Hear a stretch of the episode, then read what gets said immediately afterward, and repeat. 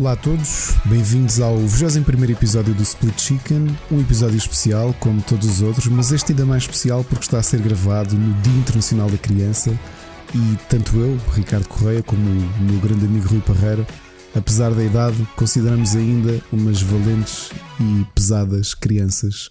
E portanto, antes de mais, muitos parabéns, Rui, pelo teu dia e pelo meu dia. Muitos parabéns, Ricardo, pelo teu dia, pelo nosso dia, porque também somos pais e temos miúdos, não é? Ao nosso, ao nosso cuidado. Uh, é isso, o dia da criança é quando a gente quer e eu faço-me valer por isso mesmo. Ou não fôssemos nós a continuarmos a gostar de coisas que se calhar os nossos pais dizem, pá, já não tens idade para isso, não é? Nós cá em casa temos Mas esta coisa, temos... às vezes vêm cá visitar e, e pá, e legs e não sei o quê, e, ou outros brinquedos, tipo cenas amigos e isso tudo, ou, ou outros bonecos. E lembro do, do meu filho estar a dizer a um colega dele: Ah, tem aquilo. Ele, não, aqueles são os brinquedos do meu, do meu pai. Uh, que é assim uma, uma frase um bocado, logo ali. um bocado estranha de só ouvir, mas é verdade, não é? Ah, barreiras ali, tipo, certo, é do pai, é do pai. Uh, também, também os meus sobrinhos, quando cá vêm, a minha mulher diz: Ah, vai ali ao escritório, cuida, tá, os putos olham, entram aqui e vêm só bonecos, action figures e os amigos e afim, ficam tipo, oh, a querer mexer nas coisas. E eu digo: Não, não, isto é só para ver com os Sim, olhos. São os brinquedos, mas dos adultos. para ninguém. Isto é só para adultos. Enfim, mas os putos ainda se divertem com os chapéus e capacetes que eu tenho para aqui para o escritório. É sempre divertido. Há sempre qualquer coisa para de curiosidade. E então, meu amigo, como é que é a nossa vidinha Olha, esta semana? como é que tem passado? Já vamos contar aventuras de, as aventuras do Ricardo, que um bocado já metes o genérico, porque, porque foi a semana mais atribulada do, do Foi a minha semana mais atribulada. Oh. E curiosamente, uh, quando vocês estiverem a ouvir isto, penso que já é terça-feira, eu já regressei ao escritório, portanto vai ser. Estou a fazer step up. Uh, Vais amanhã, não é? Estavas-me a dizer? É verdade, amanhã já? Amanhã. Amanhã vou. Estás muito, estás muito nervoso, tipo uh, puto, quando fica. Epá, já estive férias, um bocadinho três mais. Meses de verão. Já estive um bocadinho mais e, portanto, agora vou fazer silêncio para entrar o genérico do Aventuras do Ricardo. As Aventuras de Ricardo. Uh, para vos contar porque é, que, porque é que não estou. Porque a semana passada, para quem ouviu o 20 episódio, reparou que eu estava completamente entupido é que estava mesmo, mesmo, mesmo, mesmo mal. Portanto, eu sofro de alergias. E a semana passada a coisa. Mas estás bem. Sim, a coisa progrediu e muito. Ou seja, eu na terça já estava a sentir que possivelmente estava a ficar com uma infecção. E não estava a conseguir que a coisa passasse. E quinta-feira já não me aguentava, já não dormia nada de jeito. E pensei: o que é que eu faço agora? Não quero ir ao hospital, não é? Porque as aventuras do Ricardo uhum. não estão no ponto em que o Ricardo. Isto é giro falar à, à jogador de futebol, na terceira pessoa. Na terceira, à jogador de futebol, yeah, yeah, yeah, estou a gostar. Não era coisa que me apetecesse muito ir ao hospital. Epá, então levante-me antes. De, acabámos de dar uma pequena. Não, o Ricardo levanta-se. Levanta-se. Depois de, dar, de ajudar aqui a tomar conta do, do, do, dos filhos, fui abrir o Google, consulta de urgência médica por videochamada. Naquela do isto deve existir. De certeza. Opa, então tu começas a ver que os hospitais, primeiro os hospitais privados, os grandes, já têm todos esse serviço que começaram com o, com o Covid. Ou seja, para as pessoas continuarem a, a ter acompanhamento médico, mesmo em urgências. Epá, e de situações que são daquelas, se eu tiver um braço partido, fazer uma videochamada é um bocado indiferente, não é? Mas se calhar. Ah, pá, se o gajo que, ver o braço virado ao contrário é capaz de ter. Ai, ai, ai, está partido, está, está sim, tá senhor, olha, tem toda a razão. Uh, mas no meu caso, no meu caso, eu vi que, que eu, como sou cliente Medis, que a própria app da Medis tinha logo lá, e na primeira era gratuita até dia 31 de maio, uh, consultas de urgência com videochamada com o médico. E eu naquela, sentei-me aqui, fiz login, uh, carreguei no botão da videochamada, pá, demorou menos de um minuto a ser atendido por um médico. Ele identificou-se, apareceu o nome dele, não sei o que, identificou-se, tal.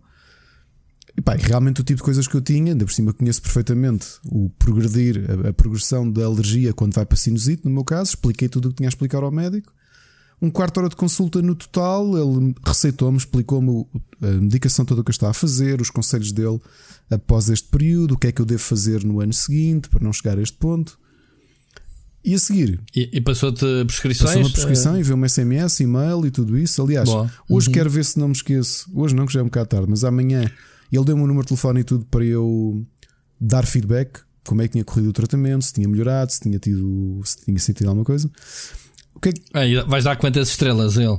Uh, pois é, tipo Uber, não é? Tipo Uber dos médicos. Por acaso não tinha, não mas recebi, recebi a notificação logo a seguir, o e-mail da, da médicos para avaliar, o, avaliar a prestação. Mas, mas, mas, estás a ver, em 2020 é preciso uma, uma Covid para mostrar que há muito serviço, há muita burocracia, que afinal não é necessário é ir. Verdade a um notário, reconhecer uma assinatura, ir à porcaria de uma consulta para o gajo olhar para ti, nem sequer tocar, porque eu já fui a consultas uhum. dessas.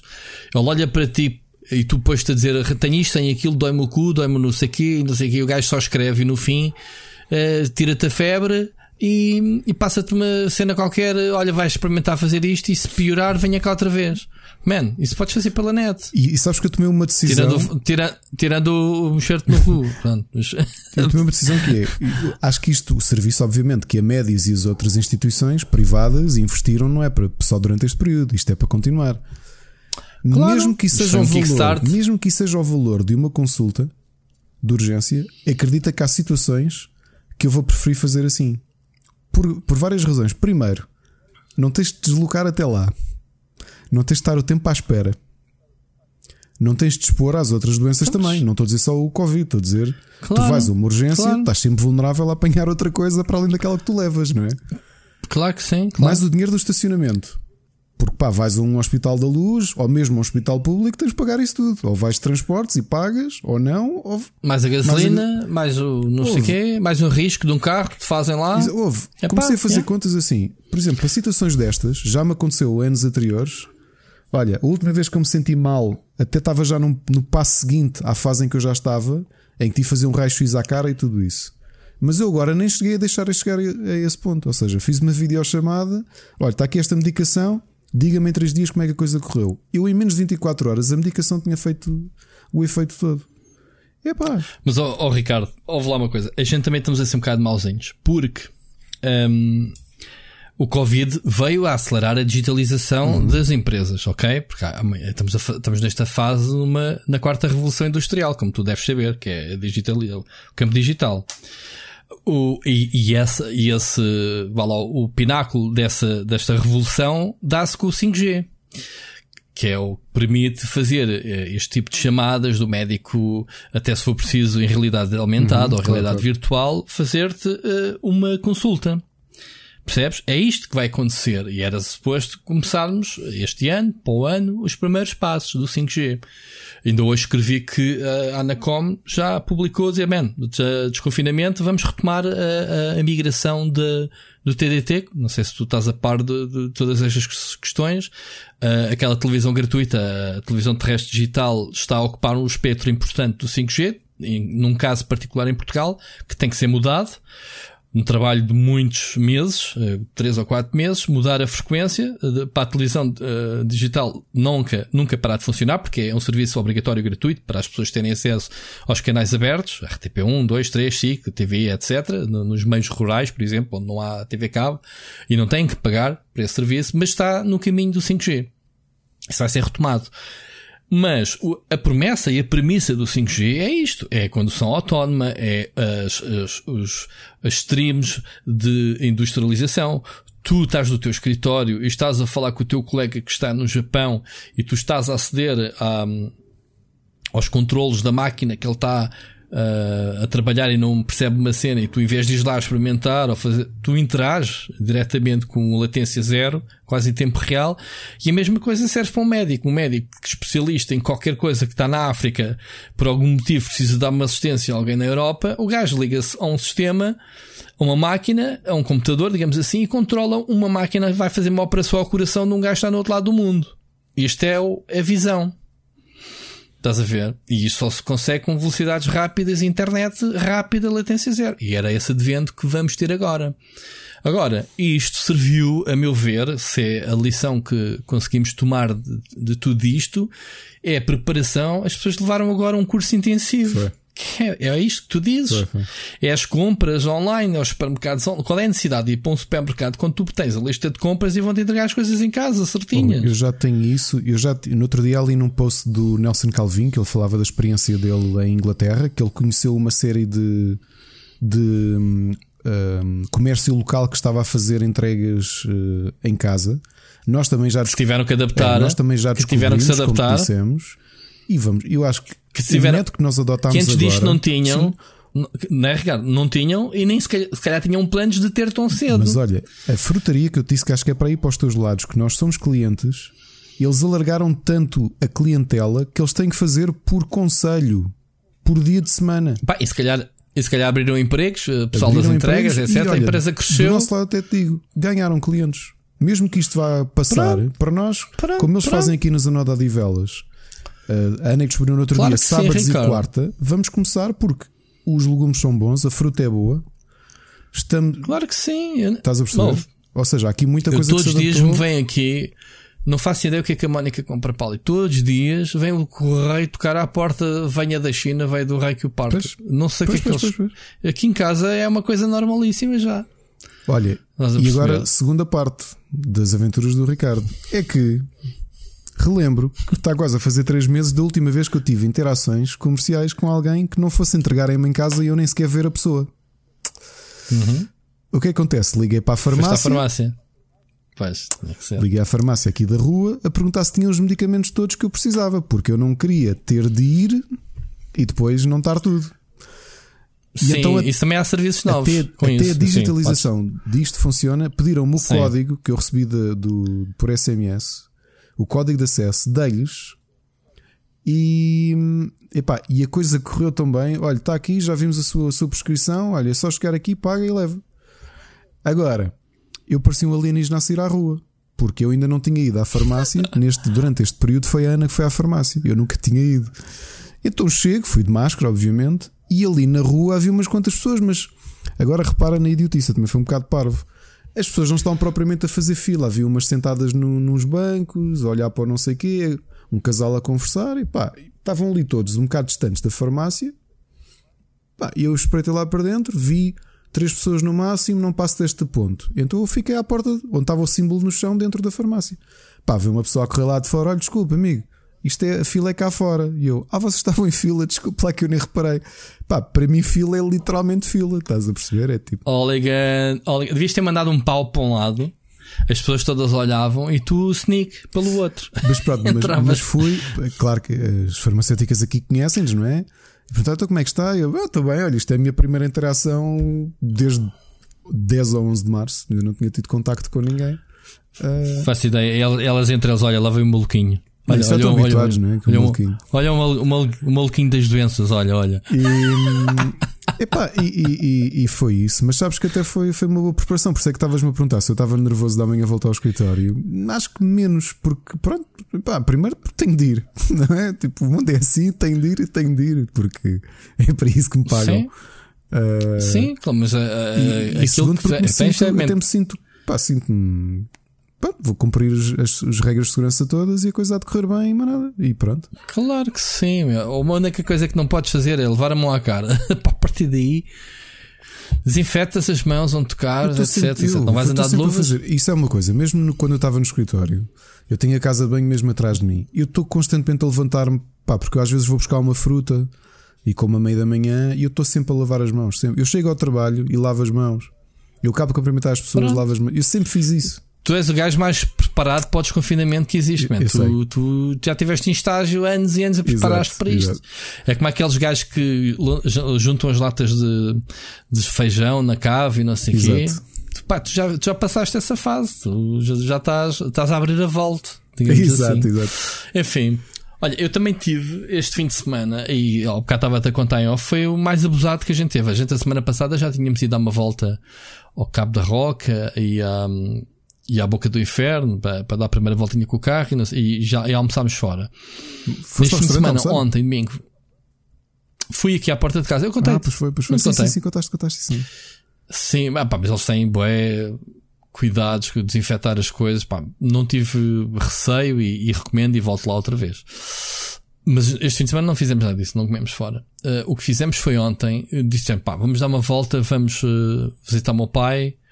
Claro que o meu pai que idade que tem, taxista, para ele não se passa nada. Vem ter cá abaixo a nós já direitinho a correr para me dar um abraço e eu, oh, psh, fica aí, distância, eu com máscara e ele sem máscara, mesmo, mesmo sacana. Uh, esqueceu-se, não sei o quê, pronto, já sabes como é que são os velhos. Na trafaria, os velhos é tudo à grande aquilo lá. Eu só perguntei assim: não há aqui casos? Não, pá, pronto. não se passa nada. Um, fui ver também o meu irmão, um, meu irmão Jorge, e, e, eles desceram. Não fui à casa de ninguém, como é óbvio, sempre na rua.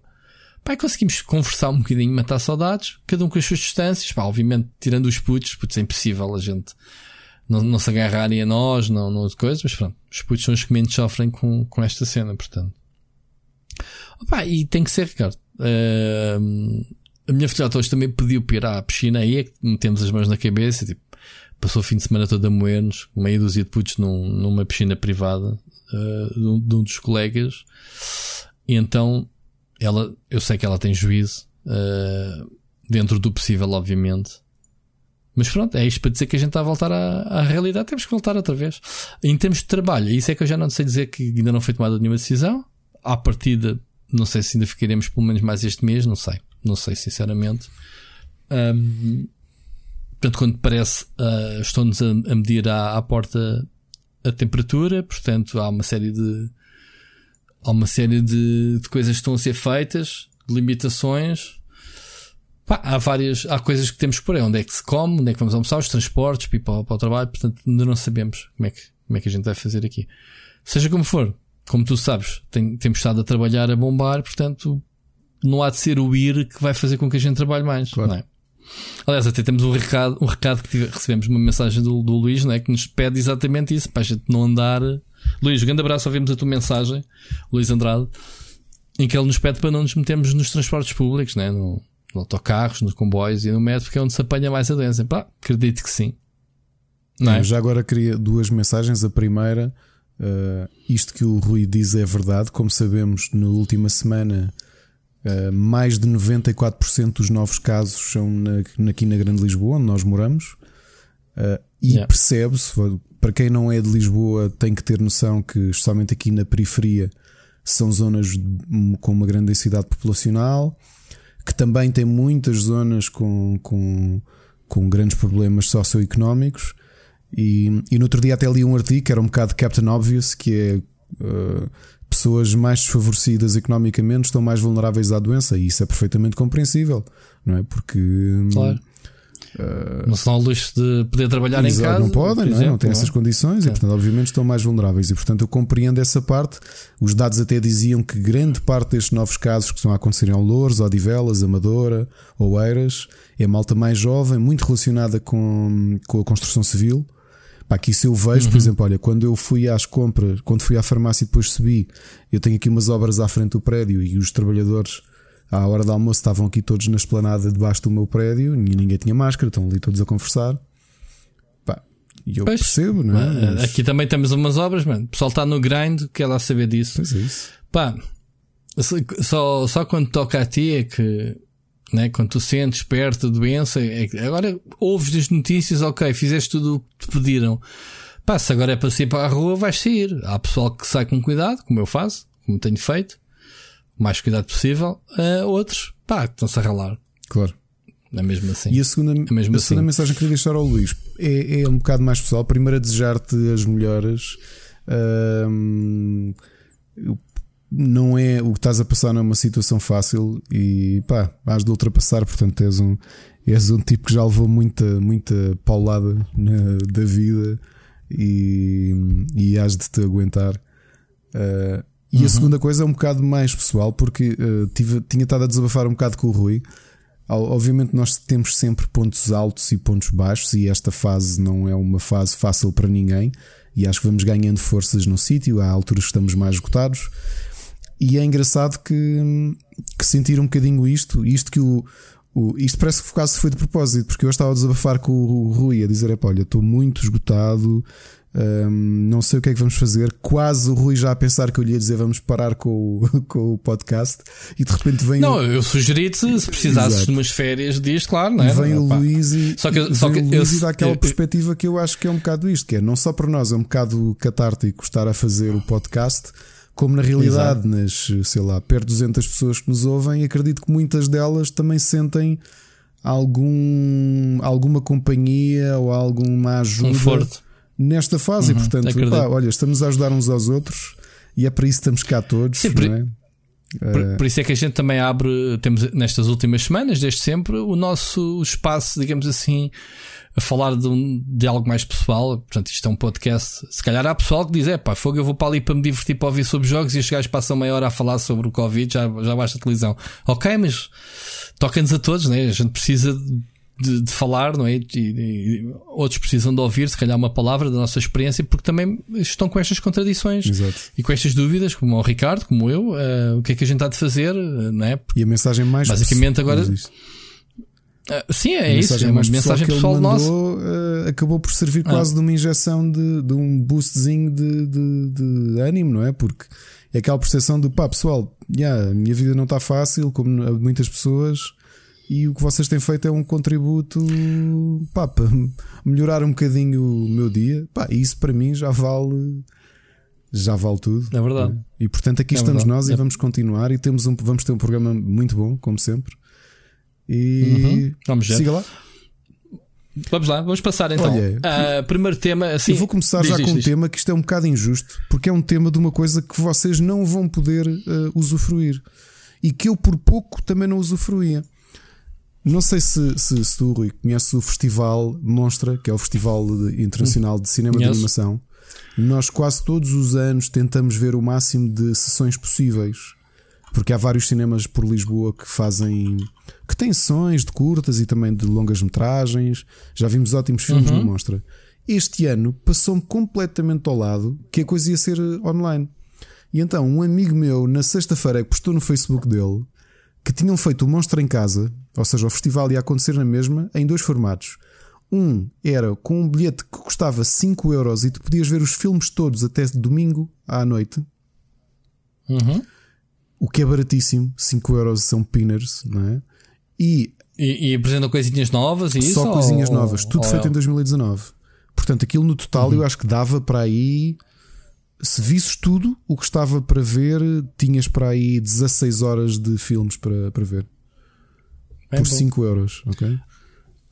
Um, a outra é que parte das competições, a Monstrinha, que é aquele formato mais infantil, acho que até aos 4 anos, a RTP2 exibiu os filmes das 8 da manhã à 1 da manhã, à 1 da tarde, sábado e domingo. Portanto, foram 10 horas de mais 10 horas de cinema de animação. Portanto, isto foi aqui uma Olha, coisa muito boa e que eu quase que perdia e felizmente consegui comprar o bilhete. Então, o fim de semana, o tempo livre que tivemos à noite, foi para parte do que havia de filmes para, de animação do festival. E pai, por 5 euros. É, é percebes? Ridículo. É. Estava-te a dizer que acabei por me esquecer da semana passada daquela conversa parva do, do falar do, da RTP2 e passa-se mais uma semana e eu continuo-te a dizer se isso não acabou não. Não, não, não tenho a certeza que Voltaste-me a falar. Continua. Voltaste-me a falar da RTP. É uma vergonha isto que eu disse. RTP2 existe. Por em causa. RTP2 existe. Oh meu Deus. Oh, Já agora vou só deixar siga. a nota. Eu ainda não sei quem é que venceu, mas para mim o filme que vencia era. Hum, a Regina Pessoa. O filme dela é muito, muito bom. É um filme muito pessoal. Gosto aqui só a tentar. Eh, ah, está aqui.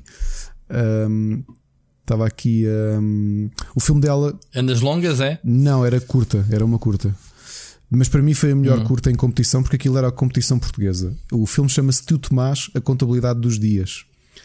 E é um. Que se puderem, vejam o trailer. Já agora, a, a técnica que ela usa é uma coisa chamada scrapperboard, ou seja, cada imagem é uma gravura num, numa placa preta chamada scrapperboard, que é uma coisa que demora muito tempo, mas é a técnica dela. Ela já tinha tido já tinha tido alguns filmes hum, premiados, tinha tido hum, a história triste com final feliz, acho que era assim que se chamava. Mas este tio Tomás, a contabilidade dos dias, é uma história muito pessoal do ponto de vista dela, com um tio que ela tinha quando era pequena. E o filme é muito, muito bonito. Mas mesmo, mesmo muito bonito. E, e, gostei muito de ver a competição dos principais, não é? Para quem é que venceu o festival. Pá, porque há ali muita coisa boa a ser feita uh, em Portugal. Isto é montes de coisas, tem muitos de coisas. Curtas 9, 12 minutos. Mas tem montes de cenas e para e, pá, e foi uma pena. Este ano parece que, por não ter sido físico, houve menos publicidade à mostra. Pá, foi, um, foi uma pena porque eu acho que tanta Opa, gente devia ter tido a oportunidade. Pá, por 5 euros é uma coisa que tu pagavas, apoiavas o festival, estás a ver? E tinhas conteúdo pá, que, que umas 14 ou 16 horas de cinema para ver. Mas eles limit, limitam isso. Limitam isso no tempo, podiam se calhar também prolongar mais, será online. Yeah, eu também tinha pensado nisso. Também foi pena de, de... Repara, eu comprei o bilhete. Estás-me a dar agora esta. Estás-me a dar agora essa novidade. Estamos a falar num podcast. Amanhã o pessoal ouve e diz assim: Ei, ter dito isso semana passada, agora já sei, não vamos a tempo. E eu já não vou. Percebes? Estes gajos podiam ter pensado numa coisa mais espaço físico, tens de ter aquele limite, pagas e não sei. Online não está a ocupar espaço nenhum. Quem tem um fim de semana também tem uma semana. Digo eu. Já agora, só para avisar, acabei de ir à monstra e eles há pouco anunciaram que até dia 7 de junho ainda podem ver na vossa box as, as duas sessões da monstrinha de sábado e domingo. Ok? Portanto, são uhum. 10 horas de cinema. Claro que um bocado mais indicada para criança, para crianças mais pequenas, mas, mas está aí. Ok? Mas havia até um festival destes, atualizou-se rapidamente e tiveste formações com grandes animadores internacionais e conferências, tudo a partir do. do. Sim, isto costuma ser no São Jorge, Sim, não é? Se bem me lembro. no São Jorge e no Cinema Alvalade. Oh, não. Alvalade, ok. Eu lembro-me disto, eu lembro-me de ter uh, uh, na, altura da Smash, acho que fizemos cobertura da, da Monstra. É daí que eu me lembro é um festival. É mesmo um mais do festival. festival. É um grande festival. E olha, foi isto. Se puderem, vejam ainda. E se tiverem curiosidade, alguns dos filmes. Há pelo menos alguns autores têm no Vimeo e coisas do género as suas animações. Pá, vejam. Mas esta Regina Pessoa, quando gente... puderem ver, vejam. Para mim é. A agenda cultural está sempre presente no, no nosso podcast, é seja eventos de jogos, seja o que for, concertos, né? já, tivemos, já fizemos aqui bastante serviço é público. Então, agora não há, porque está tudo confinado, vai começar a. Já agora fica aqui a informação que para a semana os centros comerciais vão abrir outra vez, portanto o pessoal curte bem. Esta semana já. Esta uh, semana é, quarta, é, esta, é quinta. Esta, esta semana era para ser semana passada, Pronto. só no, que no país todo já casos, abriu. Foi dado... Acho que é quinta-feira que abre. Exato.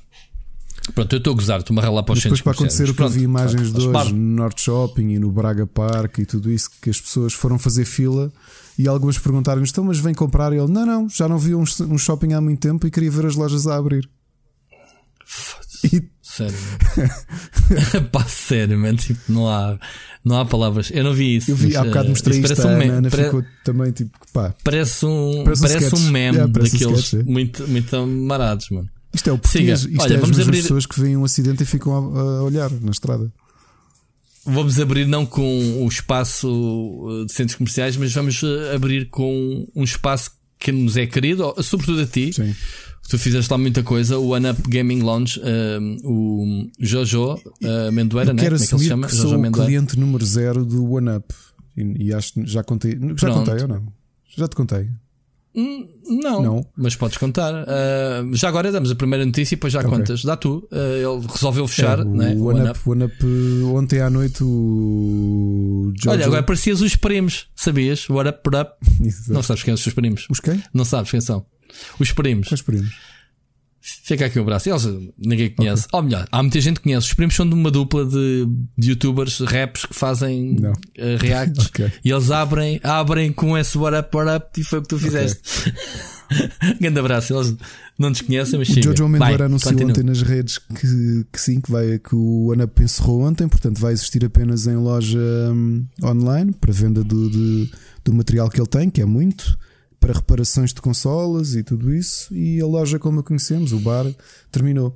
Epá, eu vou te dizer que eu, eu considero-me o cliente zero, e no, o Amendoeira acho que não deixava mentir, por uma razão: é que o. isto o mundo é tão pequenino. Eu tinha acabado de entrar para o Rubber quando o Miguel Nogueira recebe uma press release de um daquilo que ia ser o primeiro bar de videojogos de Portugal, que ia abrir e ia haver uma festa de abertura só para mídia. E ele manda-me um mail e eu olho para a morada e digo: Isto é no prédio em frente à minha casa. Pois que isto abriu, yeah, yeah, isto era em Odivelas. Yeah. Então o que, é que acontece? Vi que sim, aquilo sim. era no prédio em frente à minha casa, que ia abrir no dia dos meus anos, e então eu fui lá uns oh, dias. Foste logo marcar lá a festa. Eu fui lá uns dias antes daquilo abrir, bati à porta, fui lá com a Ana. E realmente estavam lá os dois sócios ainda em obras. Olá, tudo bem? Olha, pá, recebemos o press release, nós vimos cá, mas agora uma pergunta. Pá, vocês vão abrir? Não, acho que eles abriram dia 28 de fevereiro. Eu faço anos dia 1 de março. Pá, de 1 de março há, há problema de fazer cá a minha festa de anos. E eles, não, pá, na boa. Tipo, pá, até ficamos contentes.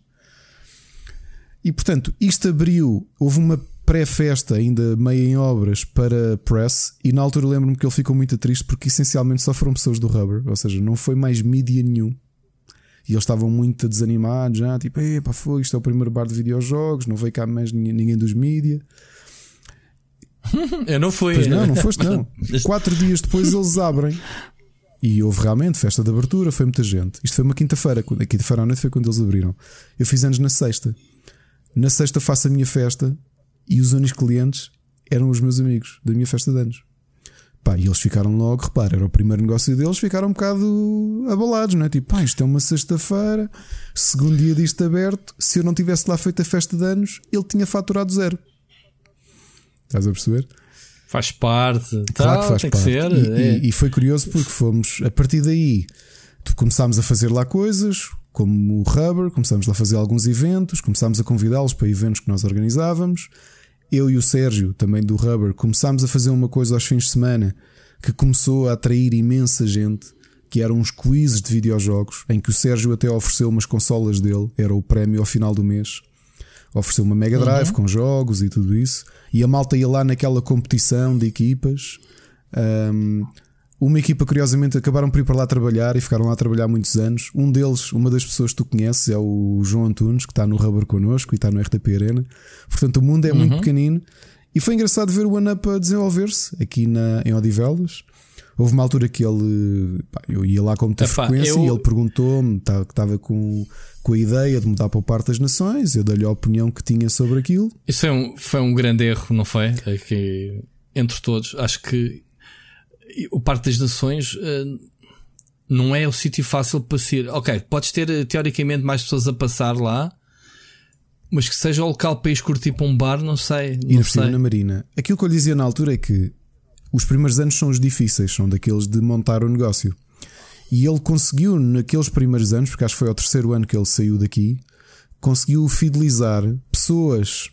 Epá, vamos pensar Loures, Lumiar, Alvalade, Pontinha, Odivelas, muita gente que queria beber café. Pá, malta, se calhar com o nosso tipo de ambiente que não queres, não queres ir para um bar, que se calhar vais para um sítio com um ambiente mais calminho, até se der nem vais jogar, mas vais lá porque sentes-te bem naquele sítio. E acho que ele acabou uhum. por criar o, o sítio de eleição aqui da região. Sinceramente, eu pá, tenho uma prima de Alvalade e que os amigos dela só vinham beber café ao One Up. Porquê? Porque de Alvalade a Odivelas são 6 ou 7 minutos. É, é, pá, não é nada, percebes? Odivelas está perto de, de, tu, está perto de mim aqui, por exemplo. Exato, vamos para esse lado. Uh, nem sequer faço a minha vida. Odivelas, tu, quando acaba Odivelas, começa Sim. Lisboa, literalmente, não é? Isso. Começa a calçar de Carris, Agora, portanto, par... Lumiar e Alvalade. Telheiras, Parte das Nações não, não é não é um bom salto, digamos assim, em termos de localização. Não, e na altura Olha, a opinião que lhe dava é que porque não eh, manter este e abrir um do Parque das Nações, porque eu não acreditava que o público que vinha aqui ia fazer o esforço de ir para a Marina do Parque das Nações. E acho que isso uh, aconteceu. E foi, não foi, ou não? Não. Aconteceu. Não. Ali teve de ir ganhando outro público.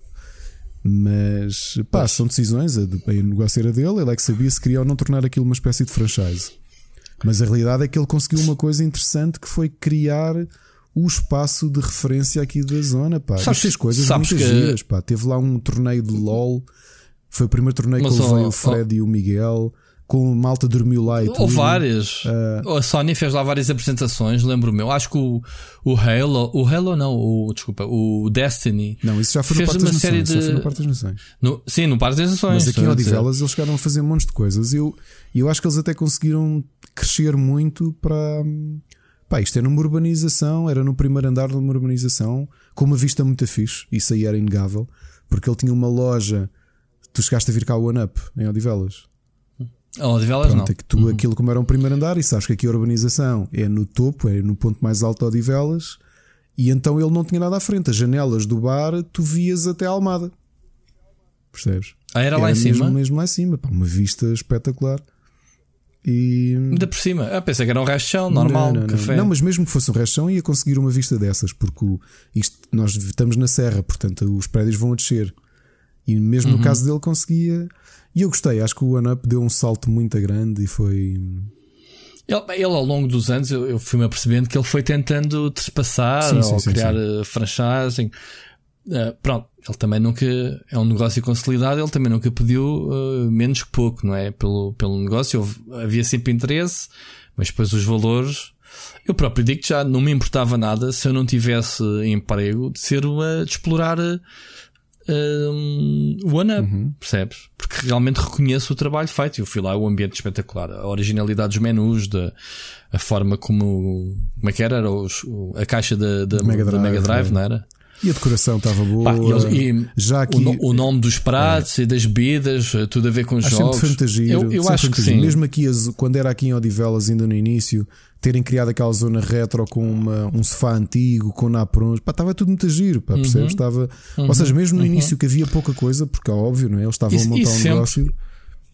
E sempre com margem de manobra para tu elaborar. A indústria dos videojogos é uma indústria sempre em transformação, de tu poderes ir acompanhando. Uhum Uh, percebes? Uh, pá, eu gostava, muito sinceramente. Era um, já falei, até já troquei essa impressão contigo. Que há um tempo atrás, pá, olha, quando eu estive desempregado, isto era um.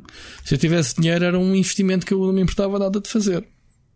Pá, e quem sabe no futuro. Aliás, é isto e um sports bar tipo americana, que é aquela coisa que eu mais gosto quando vou aos Estados Unidos, entrar naqueles genuínos sim, sim, sim. sports bars. Sim em que tu tens eh, tipo 20 televisões diferentes a dar eh, NBA, beisebol, tudo por todo um ambiente para fixe, desportiva, comer chicken wings, fritas. Pá, adoro. Adoro esse ambiente. Cá não há muitos. Se calhar há, mas a gente também não os conhece. Mas este em relação aos videojogos, eu fico muito a pena, mas eu fico com pena porque a carta de despedida, não sei se já tiveste a oportunidade de ler, uhum.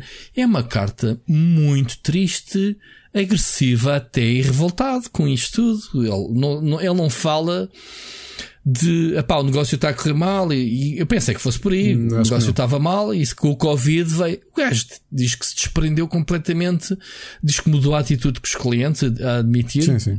Isso eu já tinha relatos. Não, não conheço bem tinha... pessoalmente o, o George, eu já cruzei-me com ele algumas vezes. Na altura sempre o senti simpático. Não, já, já fomos mais próximos e esse relato, que ele, esse meia-culpa que ele fez ali, muita gente já me tinha dito, até algumas pessoas que trabalharam com ele e que foram sentindo isso. E olha, e foi curioso vê-lo agora dizer precisamente isso. É verdade, eu tomei esta atitude. Um... Mas, eh, mas, pera, mas como é que ele chega a um ponto de paixão, o bebê dele, e de repente dizer, não quer saber mais isto para nada, estou aqui com muito negativo. Um, meu gosto, olha, vou-te citar, até o meu gosto por videojogos praticamente morreu e já não os vendo. E as conversas despertam como uma fonte de prazer e escapismo, mas com uma faceta de trabalho que amava que passei a odiar. Man, isto são palavras muito agressivas e fortes para uma carta de despedida, por muito honesto e frontal que ele seja. Epá, é muito violento em relação aos clientes, em relação a ti, por exemplo, que tu conheces melhores. Uh, devido à pandemia, encerrei temporariamente o bar para proteger os meus clientes, principalmente os meus trabalhadores, mas muito antes de ser obrigatório por lei. E dias depois, dei por mim a, a, pensar o que vou fazer para superar este desafio. Mas sim, que bom que não tenho que estar a trabalhar, espero que isto dure muito tempo. Ou seja, há aqui um desgaste tão grande que ele está a desejar que isto nem passe para não ter que abrir aquilo outra vez. Quer dizer, e agora, agora com o desconfinamento, que ele provavelmente teria que tomar uma atitude, né, era de, de, de abrir o bar e voltar à normalidade, ele diz que não, que não vai abrir, acabou. É, é um choque. Pronto, a gente às coisas como adquiridas, lá está. E eu tenho a mania de dizer isto. É, naquela de, é pá, o bar está lá quando a gente coisa. Eu já próprio, já tinha dito aqui à Mónica que queria fazer lá uma, um aniversário. Aliás, acho que o meu último aniversário, ou o ano, este, o ano, este último, ou há dois anos, eu disse-lhe, eu quero, foi este ano, em dezembro, eu tinha dito à Mónica que queria fazer lá o meu aniversário. A minha última festa Mas de aniversário está. mesmo foi. As minhas últimas até 2018 foram todas no OneUp. Pronto, mas estás a ver, nós dávamos como adquirido. Ah, quando a gente precisar, está lá, é uma cena bem diferente, bem da fixe. Uh, a gente faz lá. Porque é isto quando estão abertos não damos o valor. Quando encerramos, temos todos pena. Epá, eu já passei por N projetos em que as pessoas, quando o gajo acaba, seja a Big Gamer, seja a Smash, seja a PT Gamer, seja o, seja o podcast, epá, man, vocês não suportaram as coisas na altura. Uh, falar nisso, malta, está aí o Patreon. Vou brincar. Uh, mas estás a ver, as pessoas não suportam. Quando eu digo, epá, deem like aos vídeos, partilhem os vídeos se vocês gostam do canal, um, comentem para mexer os algoritmos, não é mais nada do que isso. Um, as pessoas dão como garantia, ah, depois eu, eu passo lá, é preguiça. Eu também sou assim, infelizmente. Também, ah, depois eu faço, porque sei que está lá não foge. O problema é quando não está lá, não é? O problema é quando as coisas. Olha, o podcast esta semana, agora dávamos uma pausa. Pessoal, para a semana, aquele pessoal que nunca nos disse nada vinha, é pá, então agora pararam. É, como é que eu faço agora? Para ir correr ou para. Mas, sinceramente, ou no isso duche, não é um bocado ou... o que acontece. Nha, fazendo aqui um. Até, por exemplo, pensando na nossa eu, eu malta. quero dizer do, com esta mensagem. A malta interna, pensando na malta do, do Rubber, ou pensa também nas pessoas que estão nos projetos, outros projetos contigo ou que estiveram. Às vezes as pessoas nem os seus próprios projetos dão grande grande. Verdade. Também dão como, dão como. Grande ênfase. Como adquirido, adquirido não é? Yeah. Yeah. Yeah. É, isso é a pior coisa que nós podemos ter. É. Eh, não sei se é o ser humano que é. Nós habituamos-nos a muito facilmente apontar o dedo quando vimos algo que não está bem. O elogio calamos-nos, que é quem cala consente. Que é, parece que é uma coisa cultural, daí os provérbios todos. Que é, epá, quando gostamos de uma coisa, ouvimos e somos bem egoístas e fica para nós. Ouvimos, vemos, lemos, uh, consumimos o que quiseres. E esquecemos de dizer, é pá, em que condições é que aquele, agora falando aqui do podcast, é que aqueles dois tipos à segunda-feira, depois do dia de trabalho, se juntam para estarem a falar eh, deste assunto. Ou aqueles tipos trabalham o dia todo, chega quase, ainda vão jogar jogos para bater texto, para, para Podiam só jogar os jogos para descontrair, mas não, ainda vão escrever textos, ainda vão gravar vídeos, yeah. editar vídeos e publicar vídeos. Percebes? Nem, não se para. Pá, eu às vezes quando vejo um trabalho na net eu, eu começo logo a fazer um orçamento. Tipo, quantas horas é que o tipo teve de volta disto? Sabes aqueles vídeos elaborados sim, que tu sim, sim, normalmente vês em, em, em, canais ou editoras que têm orçamentos para isso? E penso, fogo. Epá, e, e, e pronto isto, isto é uma mensagem, malta. Se vocês gostam de um projeto e não é o meu, não é do Ricardo, apoiem. E tenho a certeza que, que vamos gerar comentários com isto. Apoiem as coisas. Quando, o mínimo de apoio não é dar dinheiro ou o que é que seja, é partilhar, é comentar, dizer: olha, curti mesmo é uh, este trabalho. Mas sejam sinceros, não digam, não deem só o like, depois olha, vem cá só dar um like e vou-me embora, porque isso para mim é o contrário Há muita malta que me fazia isso. Ah, vem cá só dar um likezinho para apoiar este vídeo. Não curto, não curto este jogo, mas uh, yeah, por exemplo, tenho que dar aqui um grande thumbs up porque a pessoa que mais gera debate e, e eu próprio, eu, o sítio onde eu falo mais sobre episódios do Split Chicken é no mural do Sírio. Porque ele é tão ativo a falar dos Ele é um gajo apaixonado por isto, que, é, mas ele é gosto, assim eu, com todos. Eu, eu debato no mural dele como não debato em mais sítio nenhum. Eu não debato no rubber yeah. nem no split screen. Como, para mim, o yeah. debate semanal do split chicken é no moral do Sírio. Portanto, Sírio, o teu nono emprego, abrir debates com os nossos conteúdos. E ele faz isso com todo o gosto, porque ele é uma pessoa apaixonada.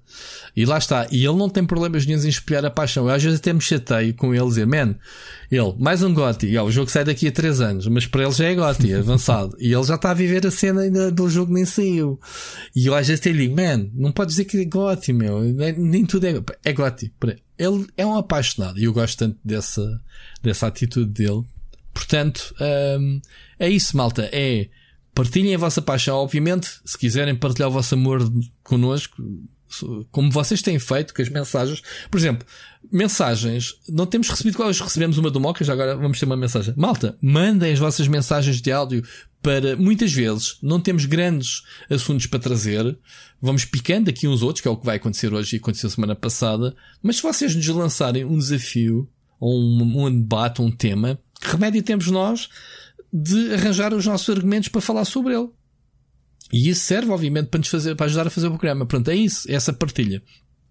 Isto é uma coisa que eu ando a alimentar há 20 anos. Eu, eu tive uma das maiores comunidades, como tu sabes, PT Gamas no tempo dos fóruns. Nós tínhamos um fórum que aquilo era uma coisa absurda.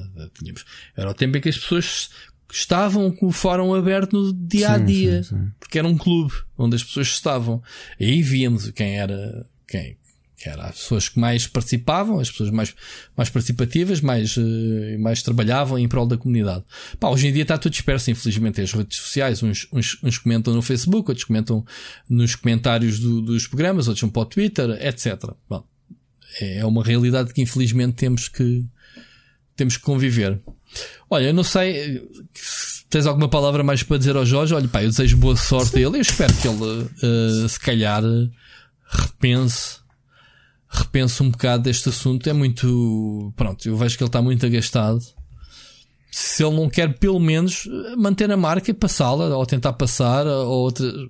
Que não venda o negócio, mas que arranje outro gestor, digo eu, não sei. Não sei. Acho que haveria aqui, se calhar, formas de contornar esta situação. Lá está, eu não conheço. Não conheço pessoalmente. Já me cruzei com ele algumas vezes, mas não tenho sequer qualquer opinião de espírito de, da pessoa em si, porque não, não o conheço. Ricardo, não sei. Não sei se queres acrescentar mais alguma coisa. Ah, não, desejar-lhe boa sorte para o que quer que ele faça, porque eu e o Rubber sempre apoiámos mesmo porque acreditávamos no projeto do ANAP e, e valorizámos e, e acho que não, acho que não há praticamente ninguém daqui de Lisboa do Rubber que não tenha feito as suas festas de anos lá e que tenha levado lá pessoas porque estávamos mesmo muito, muito do ANAP. E pronto, pá, mas a vida acontece e acho que por outro lado, se ele não se sente bem e se isto está a destruí-lo, pá, não, não há nada que vale a pena, vale, vale a pena isso, nem sequer é um negócio.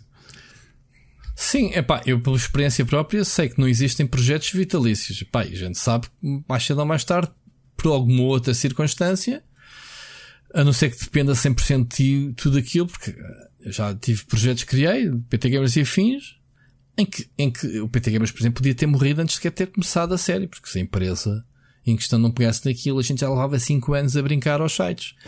E éramos três, dois deles já estavam completamente agastados e fartos. E, e eu reconheço que levei um bocadinho o projeto às costas e, foi um milagre eh, dar-se aquele salto. Porque senão nem sequer, nem sequer tinha acontecido. Porque estas coisas lá está. Se não houver resultados, as coisas moem. Claro. Né? Como costuma dizer, não mata, mas moe.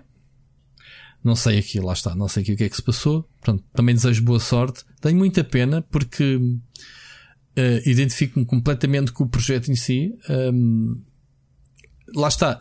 Está super fora de mão para mim de, para, para aquilo que tu dizias há bocado, olha, vamos ali beber um café.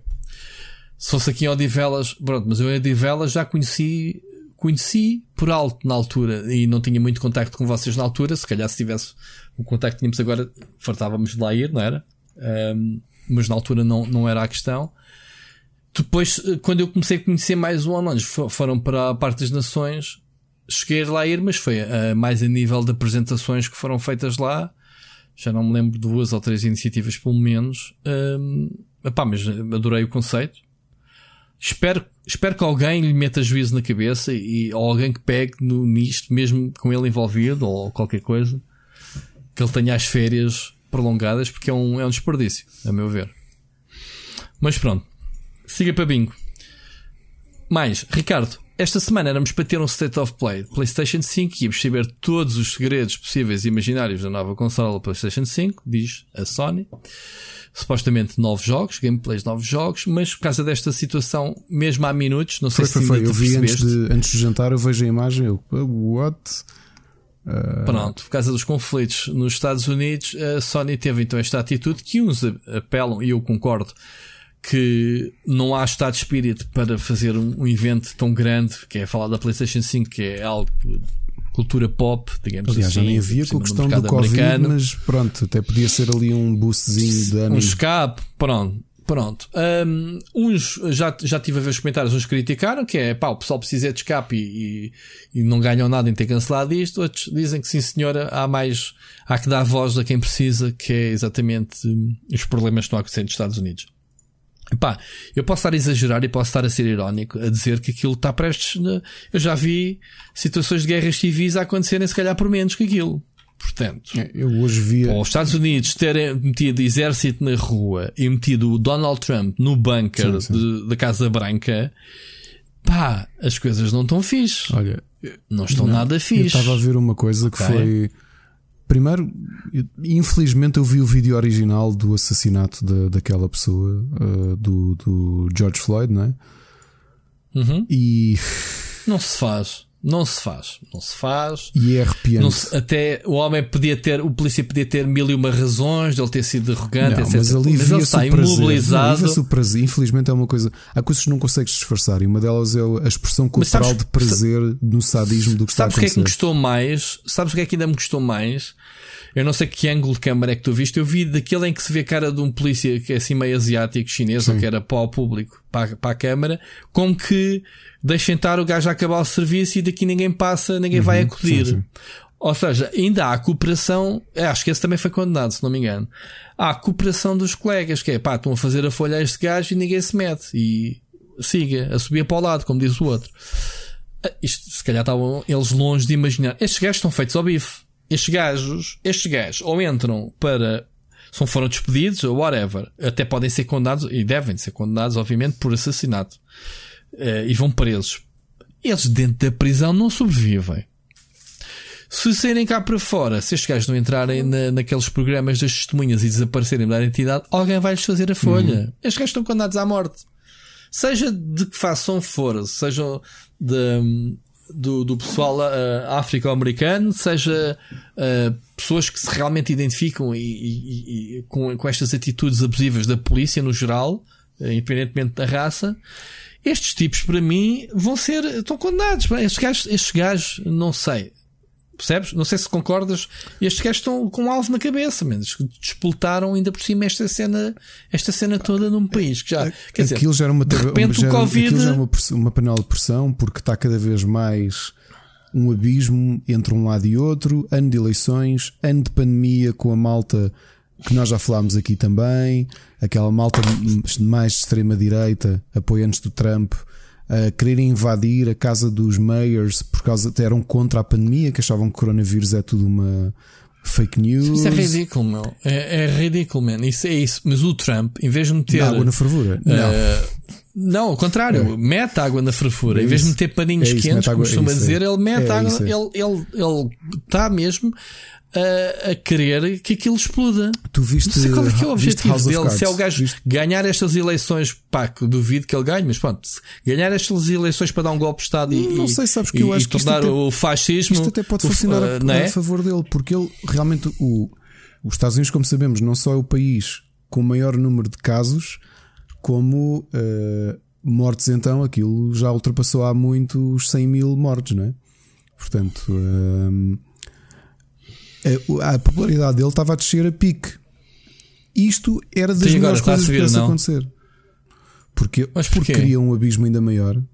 Ou seja, uh, tens aquela malta se calhar estava um bocado desiludida com ele e que se calhar gosta daquela visão do America First e dos brancos e de não sei quê.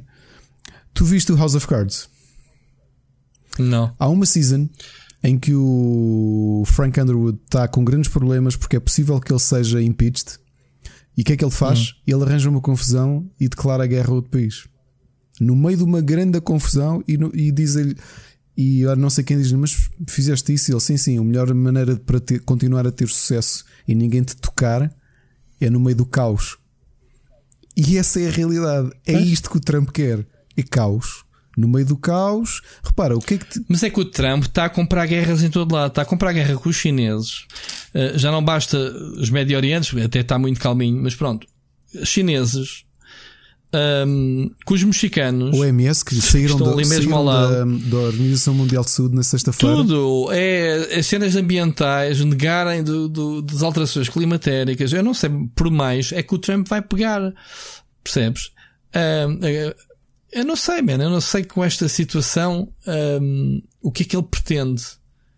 Não sei o que é que ele pretende, porque eu tinha medo se estivesse na pele dele. O gajo é muito corajoso, ou está bem rodeado, eu não sei. Não te esqueças de outra coisa que é já é que existe, é que tu tens muita gente de extrema-direita um, que, que são os, como se diz em francês, o agent provocateur, ou em inglês os agent provocators.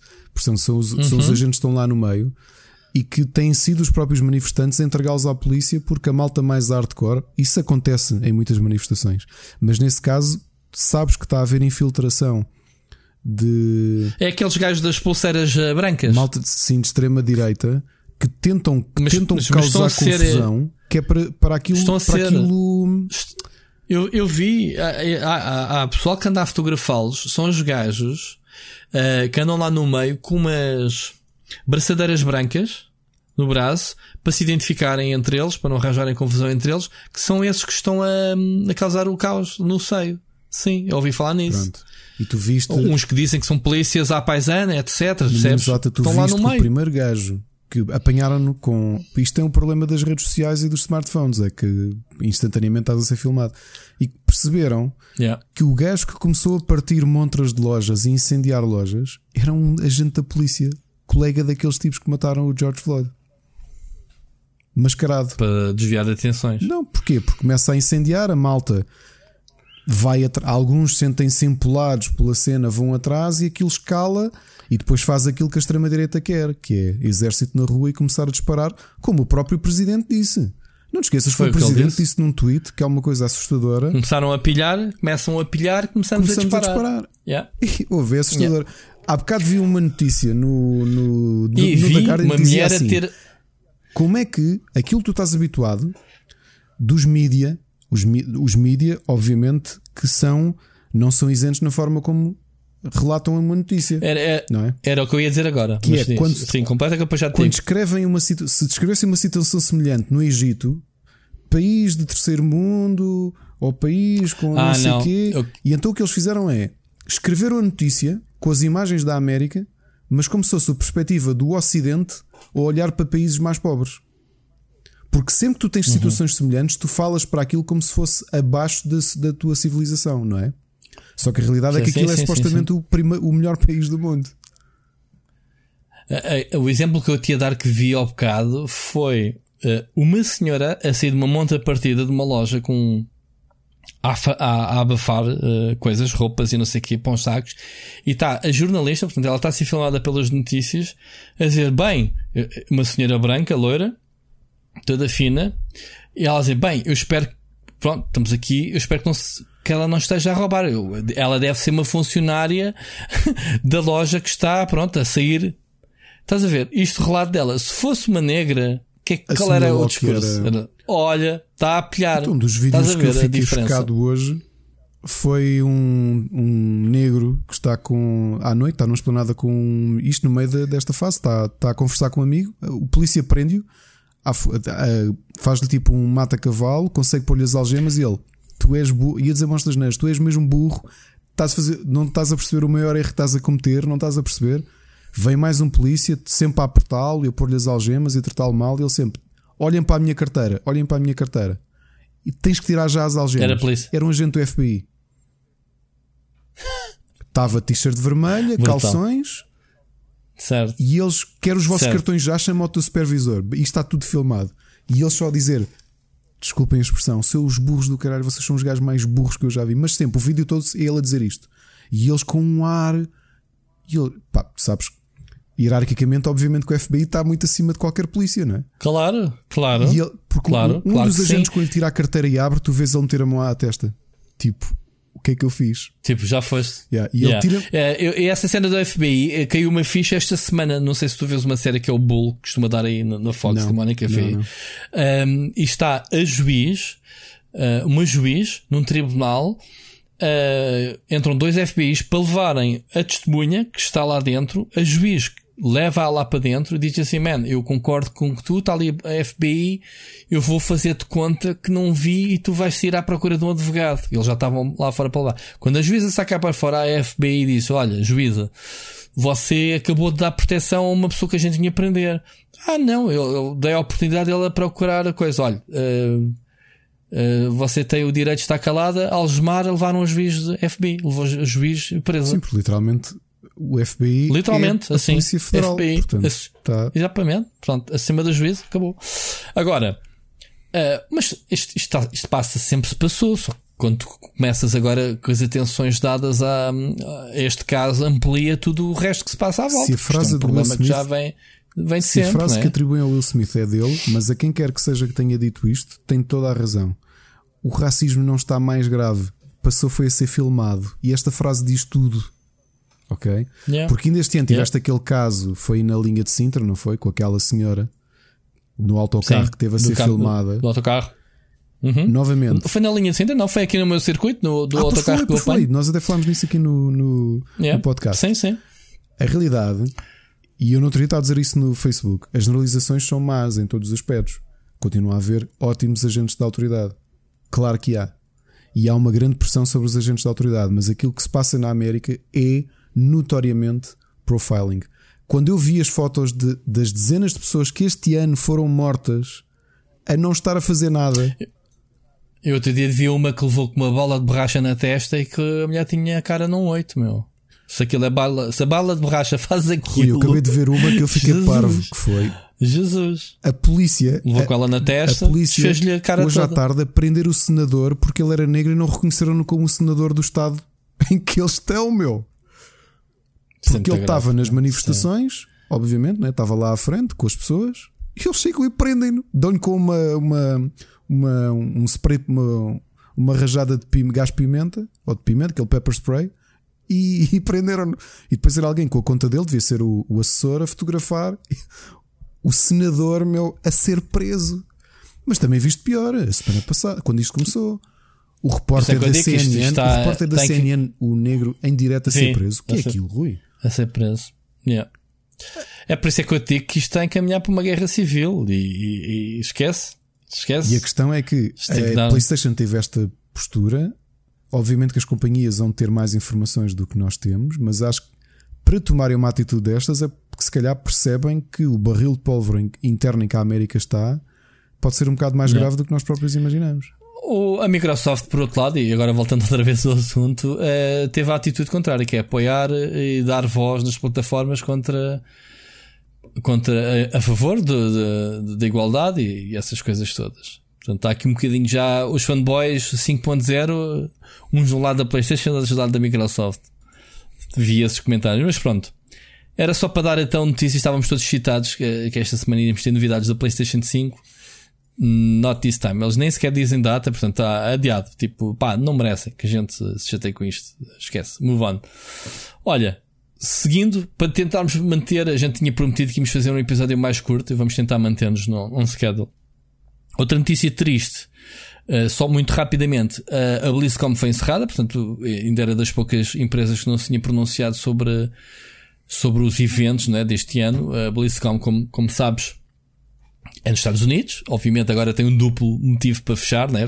Tão cedo não sei se vai se resolver estas questões dos conflitos uh, e a Covid e então o BlizzCon este ano não se vai realizar. Uh, eu não percebi se eles têm uh, se eles vão procurar fazer algo online.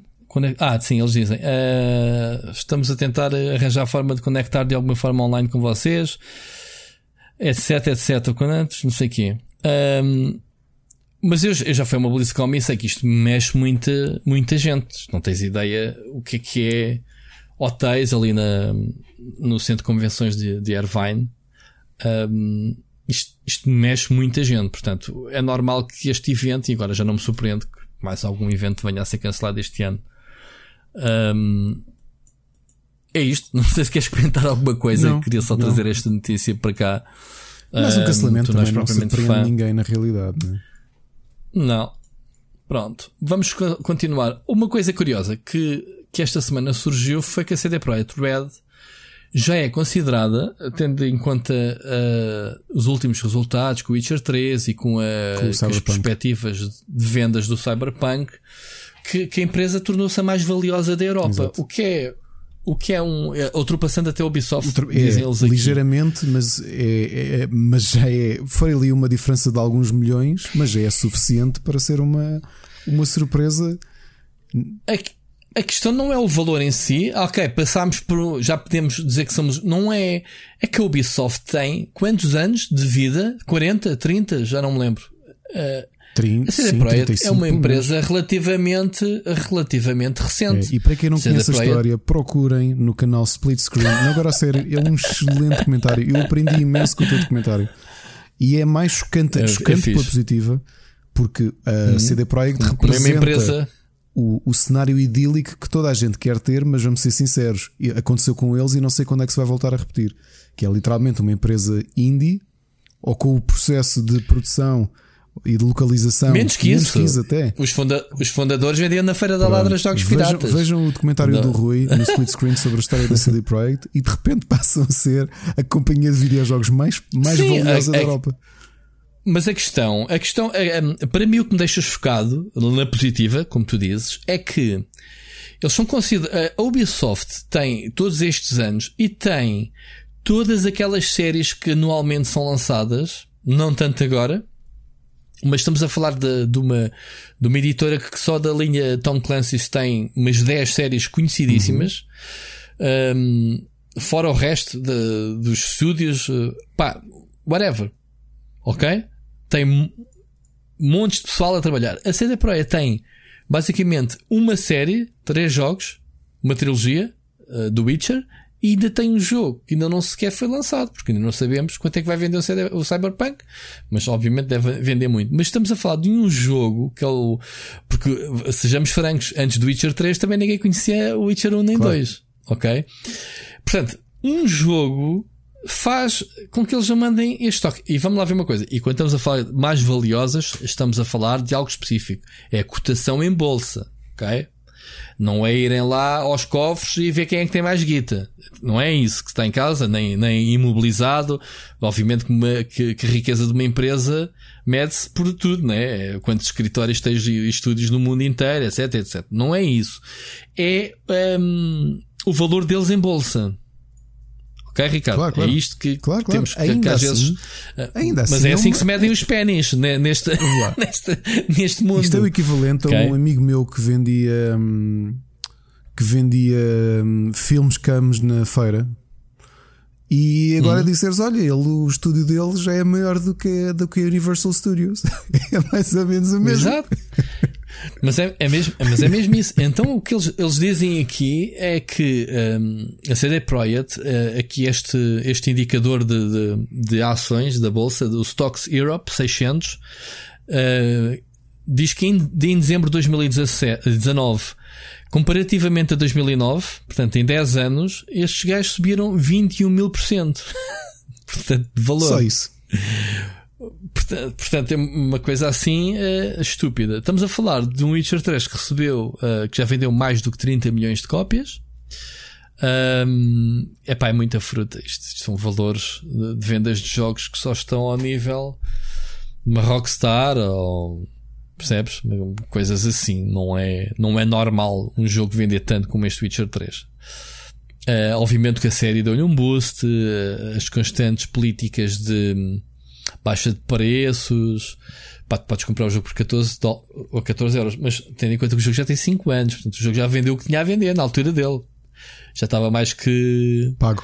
Já estava mais pronto, man, move on, tipo, agora vamos virar. Não, mas os gajos começaram a vender boé outra vez com, com a cena do, da série televisiva.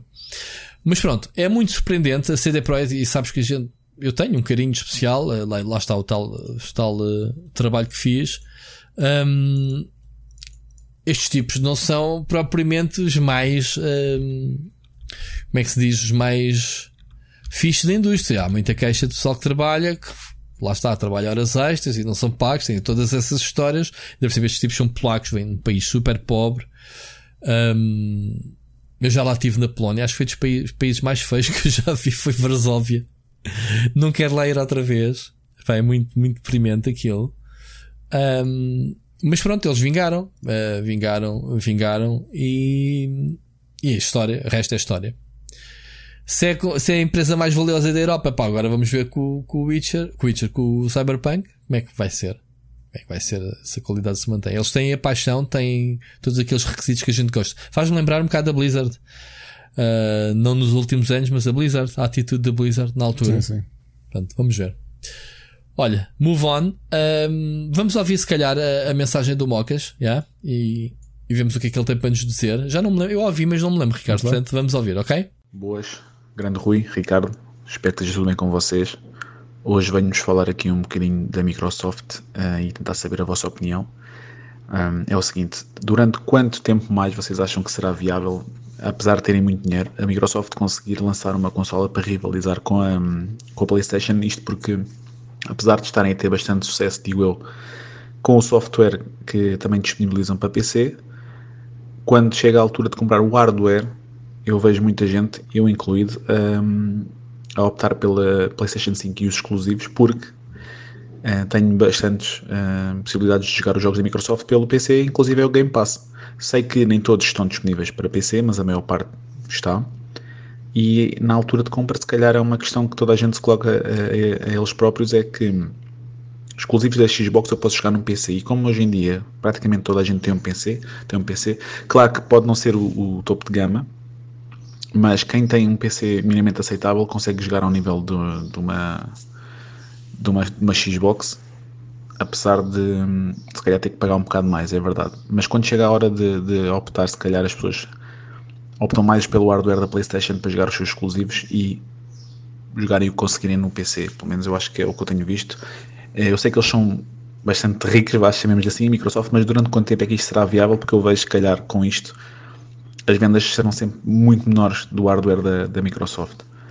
Um, e nem falo só no nosso país, sei que há países em que ela vende bastante bem, mas a, a Sony nisso é fortíssima, apesar de haver alguns exclusivos também já a saírem para PC, e ainda bem como o Death Stranding e um, o Horizon Zero Dawn.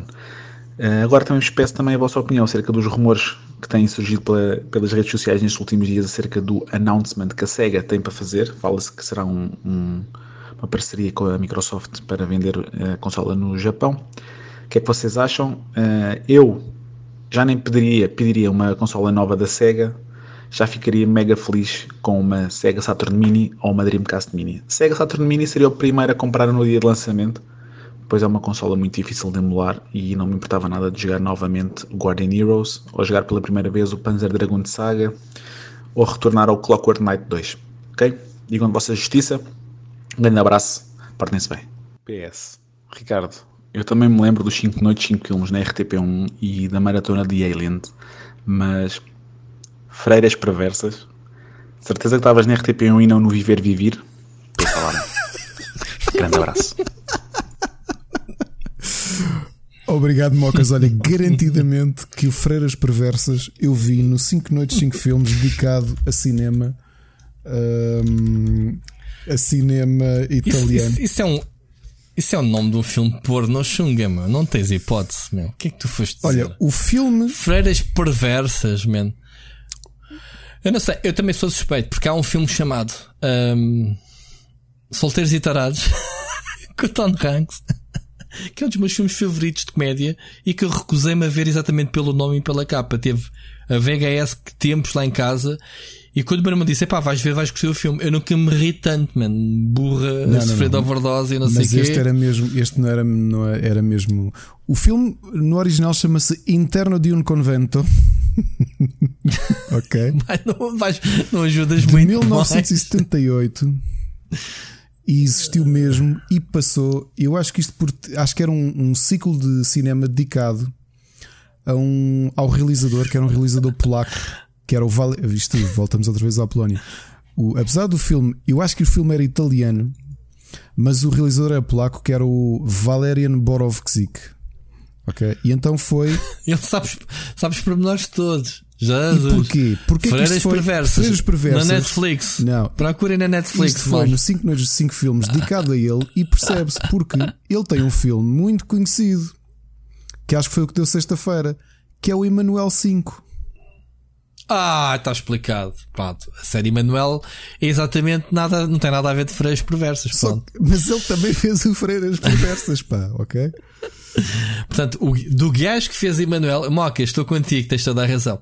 Do gajo que fez Emanuel, e provavelmente com jeitinho ainda vais dizer que o gajo fez o Garganta Funda. Não, não porque esse Portanto, filme temos americano. aqui o Freiras Perversas. Esse filme é americano, pá, não, não venhas cá debater comigo uh, sobre. sobre... Porno Xunga, não, meu, não, meu, meu conhecimento. Não, não, não, Pessoal, já agora é aprenderam é aqui bom. no Split Chicken, ok?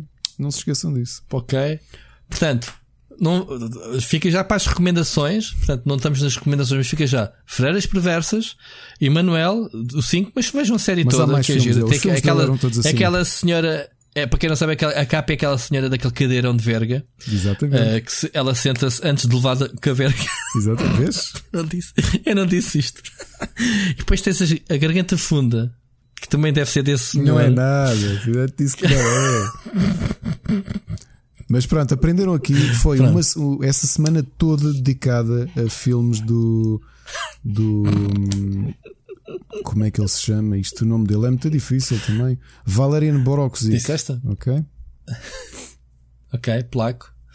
Uh, portanto, Freiras Perversas. Mas é italiano o filme. O gajo é placo, mas o filme é italiano. E acho que ele viveu muito tempo olha, na França. Olha só as voltas que isto já dá. Siga. Siga para bem. Mocas, em relação à, à, tua questão, eu já aqui tinha dito que, o, mais o Ricardo, já tínhamos discutido se fazia sentido, lembras deste tema de se faz sentido uma nova geração de consolas?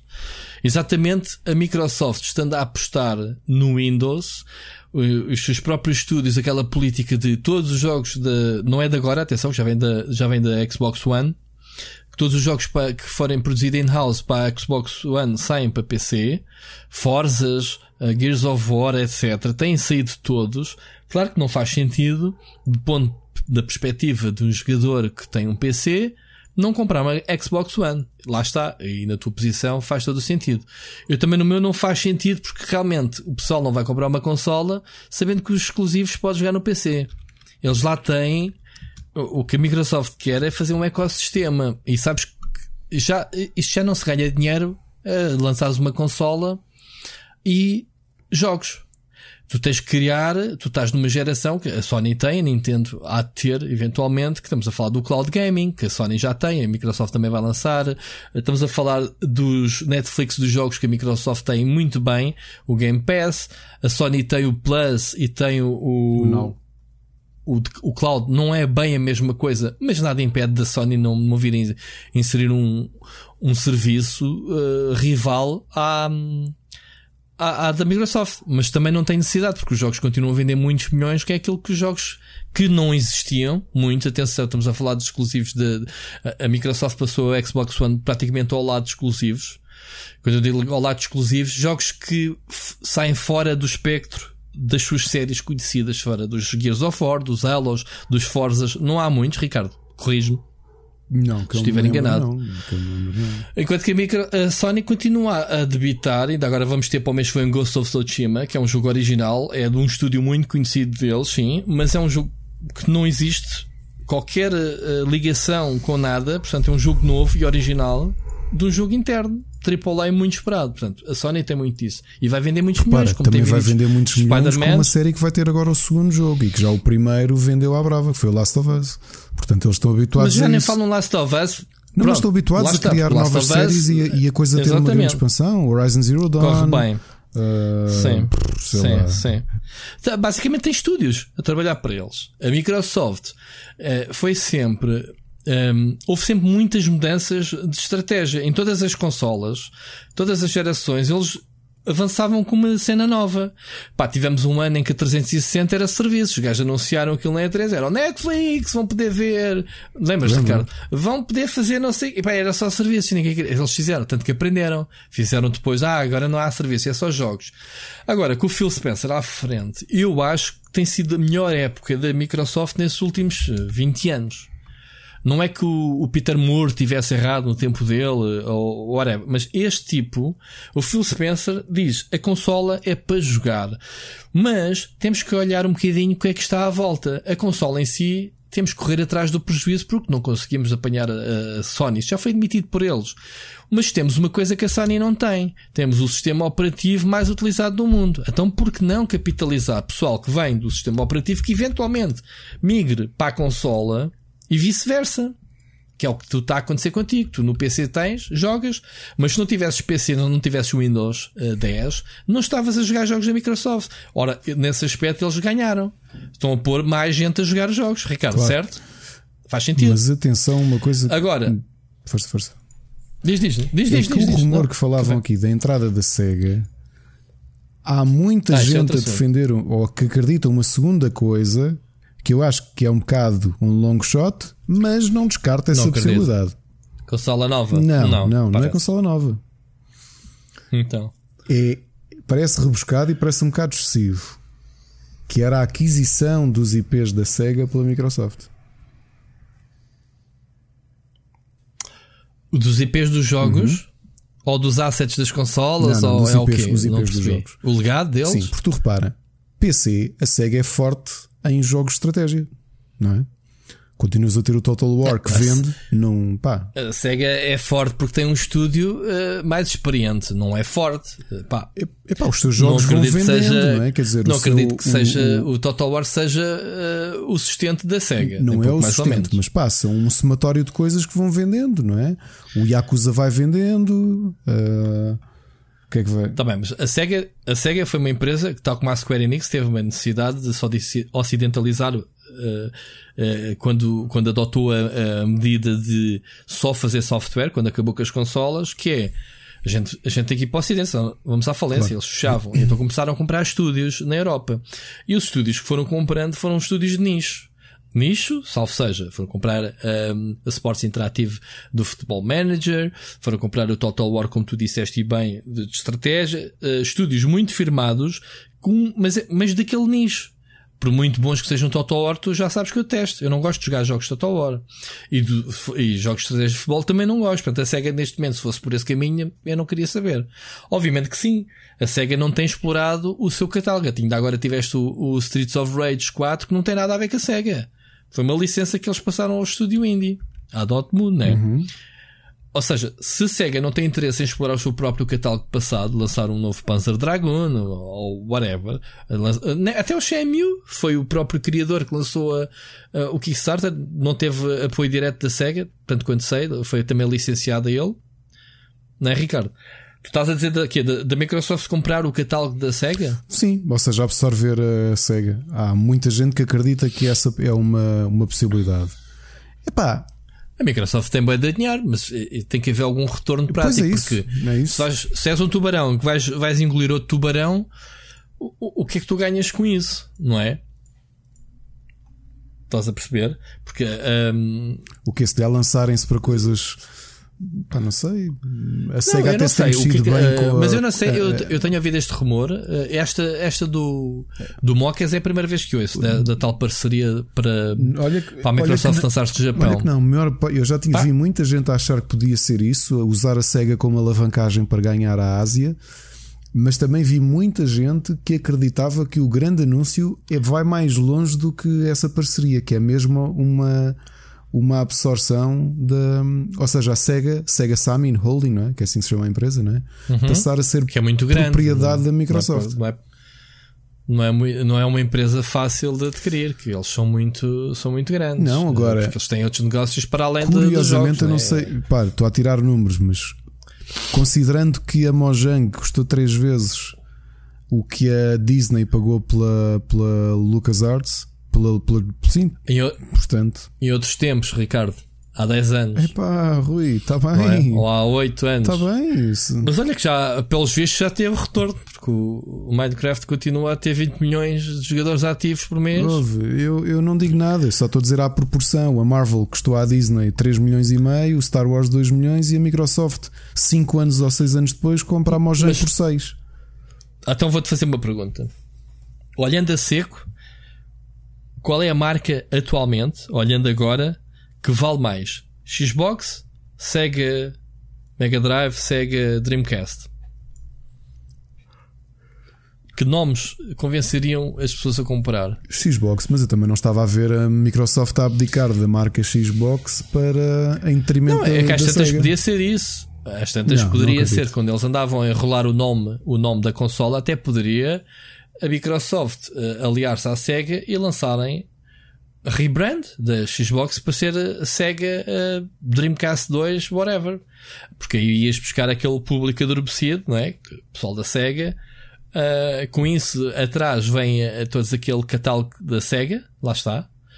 Um, o catálogo de, de clássico de, de, dos jogos da, da Sega podia ser uma estratégia que eu não acredito. Mas pronto. Sabes que, vamos lá ver uma coisa, a SEGA fechou portas porque bateu no fundo com as suas consolas. Portanto, as pessoas já não estavam a curtir o que a SEGA estava a fazer. Portanto, não venham dizer que foi a PlayStation ou que foi a Nintendo que enterrou a SEGA. A SEGA enterrou-se a si próprio, não é? Acho eu, acho eu que é, é, é a história, porque a Dreamcast foi um flop, não é? Sim, sim. Em termos de consolas, uh, foi a última consola, foi um flop autêntico de vendas, não foi? Foi, foi. E era uma consola, se calhar, à frente do seu tempo. Lembras quem estava à frente da Dreamcast? Não, quem era? não sabes? Não. Peter Moore. Hum.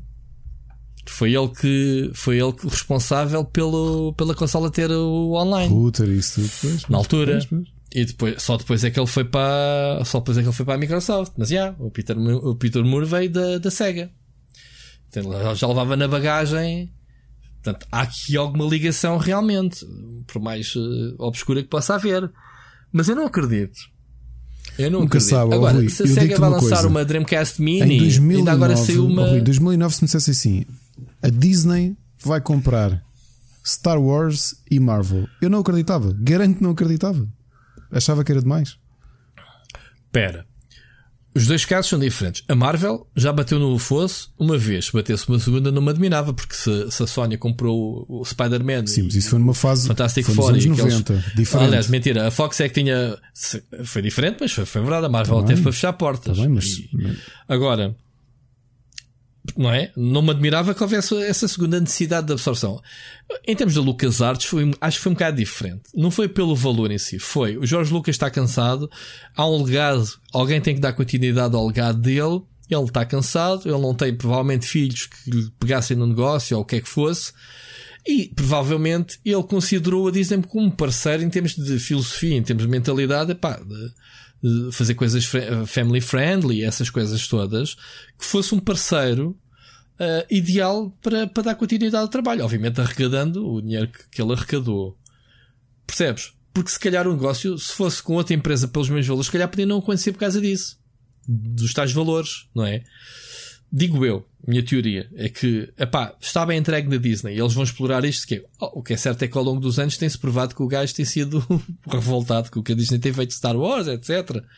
Mas repara, os fãs já nem curtiam que o, que, que o Lucas estava a fazer. Aquela segunda trilogia o pessoal não curtiu, a maior parte, Jar Jar Binks e, e afins. E as digitalizações da primeira trilogia, sabes? Uh, substituir os bonecos por versões digitais e isso. Agora, não sei se é tudo. Se é, o dinheiro fala mais alto, mas o dinheiro não é tudo. Senão a Ubisoft já tinha sido adquirida pela Electronic Arts e afins, né? Portanto, não sei. Vamos ver que, o que que, que, vamos, que ver o que, que vamos ver o que é que são estes rumores que aí vêm, se têm fundamento ou não. Uh... Agora, eu pensei que a pergunta do Mocas fosse quanto tempo é que a Microsoft vai continuar a aguentar a lançar estas nossas bombocas quase semanalmente num Game Pass. Isso é que se calhar era uma pergunta pertinente, que é tipo, man, claramente só me estou a perder dinheiro. Jogos que acabaram de sair, jogos novos, ainda agora o Minecraft, uh, dia 1, tomem lá, paguem 10 euros e levem Não é que o jogo fosse caro, o jogo acho que custa 19 euros, mas pronto. Tá. 10 euros, esquecer... tomem lá este jogo e mais 100 Rui, jogos bons 200 o brand awareness e o, e o, o que é que isso significa e o investimento também está cautelado. Portanto, isto não é só development. Portanto, há aqui muito capital de marketing entregue na. Eu sei, já falámos isso a semana passada que a Epic estar a oferecer as bordas da Take 2. Uh, eh, obviamente que há outros valores uh, não, não diretos que estão, que estão a rever. Os gajos não são burros. Ninguém, ninguém entra, ninguém faz negócios para perder dinheiro. É? Nem, nem parece assim tão óbvio. Mas pronto, Falando em negócios, a Take 2, eh, passando já para o próximo tema, que isto é sempre hoje, sempre a bombar. Dizem que tem 93 jogos, e quando a gente diz 93 jogos, estamos a falar de, desde jogos para telemóveis, como free to play, tudo o que passas a imaginar nos próximos 5 anos. Portanto, uma empresa que só lança, ou só tem lançado, sei lá, um GTA de 5 e 6 anos, de repente diz ele que tem no pipeline 93 títulos. O que é que tu achas, Ricardo, disto? É mesmo isso? Epá, eu, eu, eu, eu, tive que reler várias vezes. Quando tu puseste esta no nossa cábula, quando puseste isto aqui, eu pensei: será que eu li mal e eram 9 jogos para os próximos? Não, 9 também é pouco. 93 jogos Mas está discriminado, próximos... não está? Está, está, está. Está discriminado. Ou seja, eles até dizem que é uh, 63 podem ser experiências. Um, 15 uh, extensões de plataformas, atenção, ou multiplataformas, Pronto, eles dizem que 47 vem de franchises existentes. Epá, eles, eles desdobram aqui os números todos, mas ele também não avança com nada. Isto depois, o, o que fica foi ficam meia dúzia de AAAs, né? Portanto, quantas feitas, uh, business as usual. Portanto, nada se altera. Só que às vezes os números saltitam aqui uh, à Como vista. Nós, é? olha, que falámos nisto exatamente porque 93. Pois, se calhar é possível que sejam realmente 93 jogos a serem desenvolvidos. Isto foi, isto foi revelado na. Isto não, não aconteceu ao caso. Estes números foram revelados na, numa recente reunião de, de ativos, né? uma reunião de acionistas Quantas feitas é que eles têm este pipeline para os próximos 5 anos? E depois, entretanto, surge a ideia de que um, já se começa a falar no GTA 6, só que uh, a Rockstar continua a vender GTA 5 com pãezinhos quentes. E a dúvida que se prende, isto aqui é um artigo que, que a GameBiz fez, Games Industry Biz, uh, foi que é, pá, pela lógica, se um jogo está a vender bem, não vais fazer outro para abafar claro. as vendas, sim, não é? Só quando, negócio só não faz sentido. O, olha, achatar a curva, não é? Quando, quando a curva das vendas começa a descer, é que se lhe faz sentido agora investir, porque até lá. Mas o GTA V não para de vender, meu. Ainda agora que a oferta da Epic, ouviste as histórias? Não. Ninguém consegue jogar. Ah, sim, sim, porque os servidores os aumentaram, os servidores estão a abarrotar. Eu acho que eles deram cabo do jogo por oferecer o jogo à comunidade. Que é irónico, que estúpido. Epá, oferecer um jogo, mas depois esqueceram-se de uma coisa bem importante. Os jogos para funcionar precisam de servidores. Eles estão a oferecer servidores, é? A Epic pagou servidores adicionais. Jogas single player, meu. Jogas single player. Eu nunca joguei o, o GTA Online. Joga single player, também dá. Ah pá, tá bem, mas o que está a alavancar as vendas não é o single player, é o online. Eles continuam a alimentar o online. Pá, vou dar o exemplo. O GTA 4 foram lançadas duas expansões grandes de conteúdo single player e o GTA V, zero, porque uh, essas storylines e, e, essas cenas foram transformadas no GTA Online. Claro. Ou seja, tem havido muito conteúdo, até mais conteúdo, mas é tudo uh, para quem joga o GTA Online. Percebes? O, o, casino, que já aqui trouxemos e falámos sobre isso, uh, os hastes e aquelas cenas todas. Agora, cenas como a balada do Tony Gay e como. Como mais? Como é que se chamava a outra? Agora não me lembro. Ah, dos motoqueiros, dos Sinners, é, qualquer coisa, não era? Sim, é o Sons of Anarchy no, no GTA 4, que eram expansões muito fixe, e depois ainda voltaram a faturar que lançaram as duas expansões em caixa, uh, só as duas expansões, uh, como standalones, julgo eu. Que, aquilo um, imprime dinheiro, Só que é agora normal. é um online. Aquilo imprime dinheiro. Diz? Aquele jogo imprime dinheiro. Sim, agora, o GTA 6, a malta está sempre a tentar adivinhar que é para 2022, Tem para 2023. Sair, meu. O GTA não é um jogo têm, com pressa. Eles têm que fazer. Eles, o Rockstar não deve estar parado. Lançaram o Red Dead 2 o ano passado, ou há dois anos já? Já nem sei, meu. Tempo passa a voar. Vai há dois anos já. Não já? Há dois anos? É 2018? É, 2018. Um, portanto, a Rockstar há, há de estar. Pá, um GTA também é um jogo que demora muito tempo a fazer. Portanto, começa, começa obviamente com equipas pequenas e, e, o objetivo é sempre superar o anterior. Portanto, hum, a tarefa, a fasquia está sempre muito elevada. Claro. Há ideias. A cena do GTA RP uh, uh, disponibilizada de raiz é um dos sonhos uh, dos fãs. ok? Agora, a Take 2 não é propriamente. Eh, tem alguns estúdios, tens a, a Firaxis né, e a Rockstar e mais a sua linha de desportos, mas não é das eh, editoras grandes mais, eh, que mais mexe, não é? Ou que mais mexe em termos de novidades todos não, os anos. E mesmo os seus títulos de Civilization e coisas do género têm o seu público específico. Sim, sim. Estou a falar da Farex, sim. Mas também tens as cenas da. Tens agora. Pá, eu ainda não, eu ainda não mexi nele, sim. Uh... Eu recebi, recebi o remaster do Mafia ainda não lhe mexi. Um, mas é uma série que eu gosto muito mesmo, mesmo muito. Estou ansioso que saia o primeiro em, em remaster porque eu não joguei o primeiro. E como sabes, ele há uns mas anos. Mas é o melhor, é o primeiro. O Mafia é só o primeiro, não, o do, os outros dois não, não eu gosto, Não, eu gosto do dois. Eu gosto do dois. Pronto. Sinceramente gosto dos. That's your call. Muito bem. Então aí recebeste agora. Eles lançaram a trilogia, não foi? Foi. O, só que o Mafia 1 Definitive Edition. Que eu. Desculpa, estou a mentir. Eh, eu não terminei, foi o 3. Eu joguei o 1 e o 2. Um, ehm, e gostei. O 1 é muito o bom. O 1 é muito bom. O 2 eu também gostei bastante e não gostei das expansões. Mas estou. Curiosamente, o primeiro é o único cujo remaster, apesar de já estar disponível, já, já o podes comprar na trilogia, só está disponível para download no final de agosto deste ano. Portanto, os outros três já estão e, e, pronto. Mas novamente, Máfia também é uma série que tem o seu espaço, não é? Epá, e o Máfia 1, não te esqueças que tinha sido retirado há uns anos do Steam, portanto, para comprar. Uh, houve muita gente nos últimos 10 anos que não pôde. Que, pá, que não tinha. Ou ias uma loja e apanhavas uma cópia. Deve ter para ali o Máfia. O primeiro deve ter para ali. Não tenho a certeza. No PC, alguns. Uh, mas sim, é pá, pronto. Um, a Take 2 é uma empresa que merece respeito, uh, mas eles são muito parecidos, a meu ver, uh, à Bethesda em termos de estratégia. Não sei se. Um, não sei. Uh, eu percebo o que estás a dizer. Tens aqueles títulos grandes e aquilo alimenta a casa sim, e o resto é, é Alimenta a casa, mesmo que estejam dois anos sem lançar nada, sim. não se passa nada. Pronto. Opá, para mim não faz, eu não sou acionista, desde que aquele dê dinheiro, não, não me chatei. Tem os jogos anuais de desporto. Um, eles estavam a falar que tiveram problemas agora com o NBA 2K Online na China, que acho que é muito grande o jogo lá, em que o, o novo jogo um, ainda está a usar o motor de 2010, ou o que é que era, eles agora fizeram. Estavam a dar o exemplo, lançaram o NBA 2K Online 2, já com o motor atualizado, Pá, e eles dizem que não conseguem puxar o pessoal do 1 para o 2, porque a base está tão estabelecida. Hum, então os dois já estão a conviver muito bem. Uh, eles estão aqui a dizer que tem entre os dois jogos 49 milhões de pessoas uh, ativas. Um, e que muita gente é mesmo do primeiro. Portanto, lá está, um MMO uh, ah, vir substituir o outro é complicado. É complicado, tens o teu progresso, né? tens as tuas coisas que já fizeste, o tempo investido no jogo, e se não houver aqui uma passagem Percebes? Uh, como, como aquilo que aconteceu com o Overwatch, o Overwatch 2 acontece, mas eles já tiveram que admitir que todo o conteúdo e o progresso que fizeste no primeiro vai migrar para o segundo jogo. Portanto, só assim que dás continuidade aos jogos online.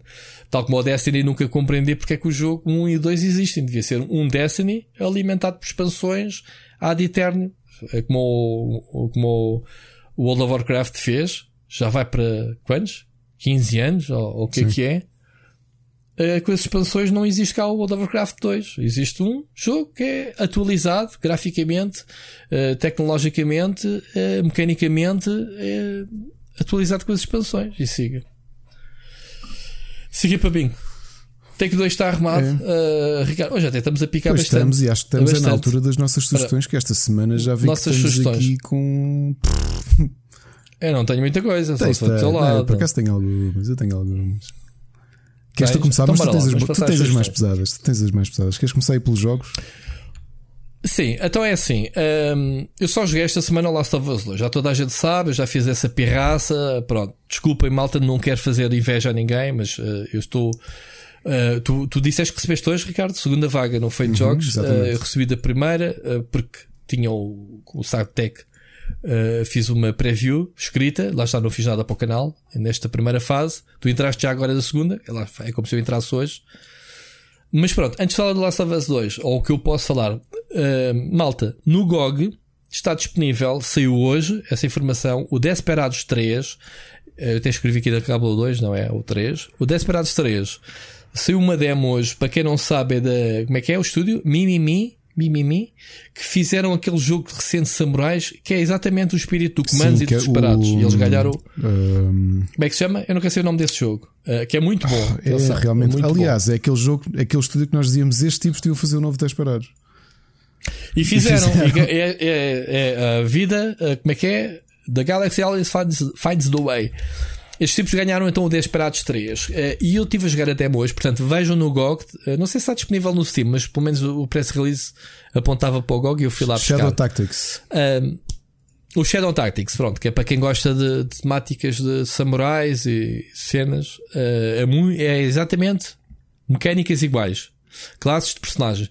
Eu estive a jogar um bocadinho a demo e pá, está muito fixe, está muito bonito o jogo, está muito polidinho em termos de HUD, de menus. Funciona tudo muito bem. A demo é, aparece o Cooper, que é o cowboy protagonista, mais o filho dele, e ele está basicamente a ensinar o puto a fazer cenas, não é? E está-te a ensinar a ti, o tutorial, o que achei piada. Tipo, ele está a falar para o puto: olha, aqui mandas a moeda para os gajos desviarem a atenção e eu vou por trás e pumba, chino os gajos.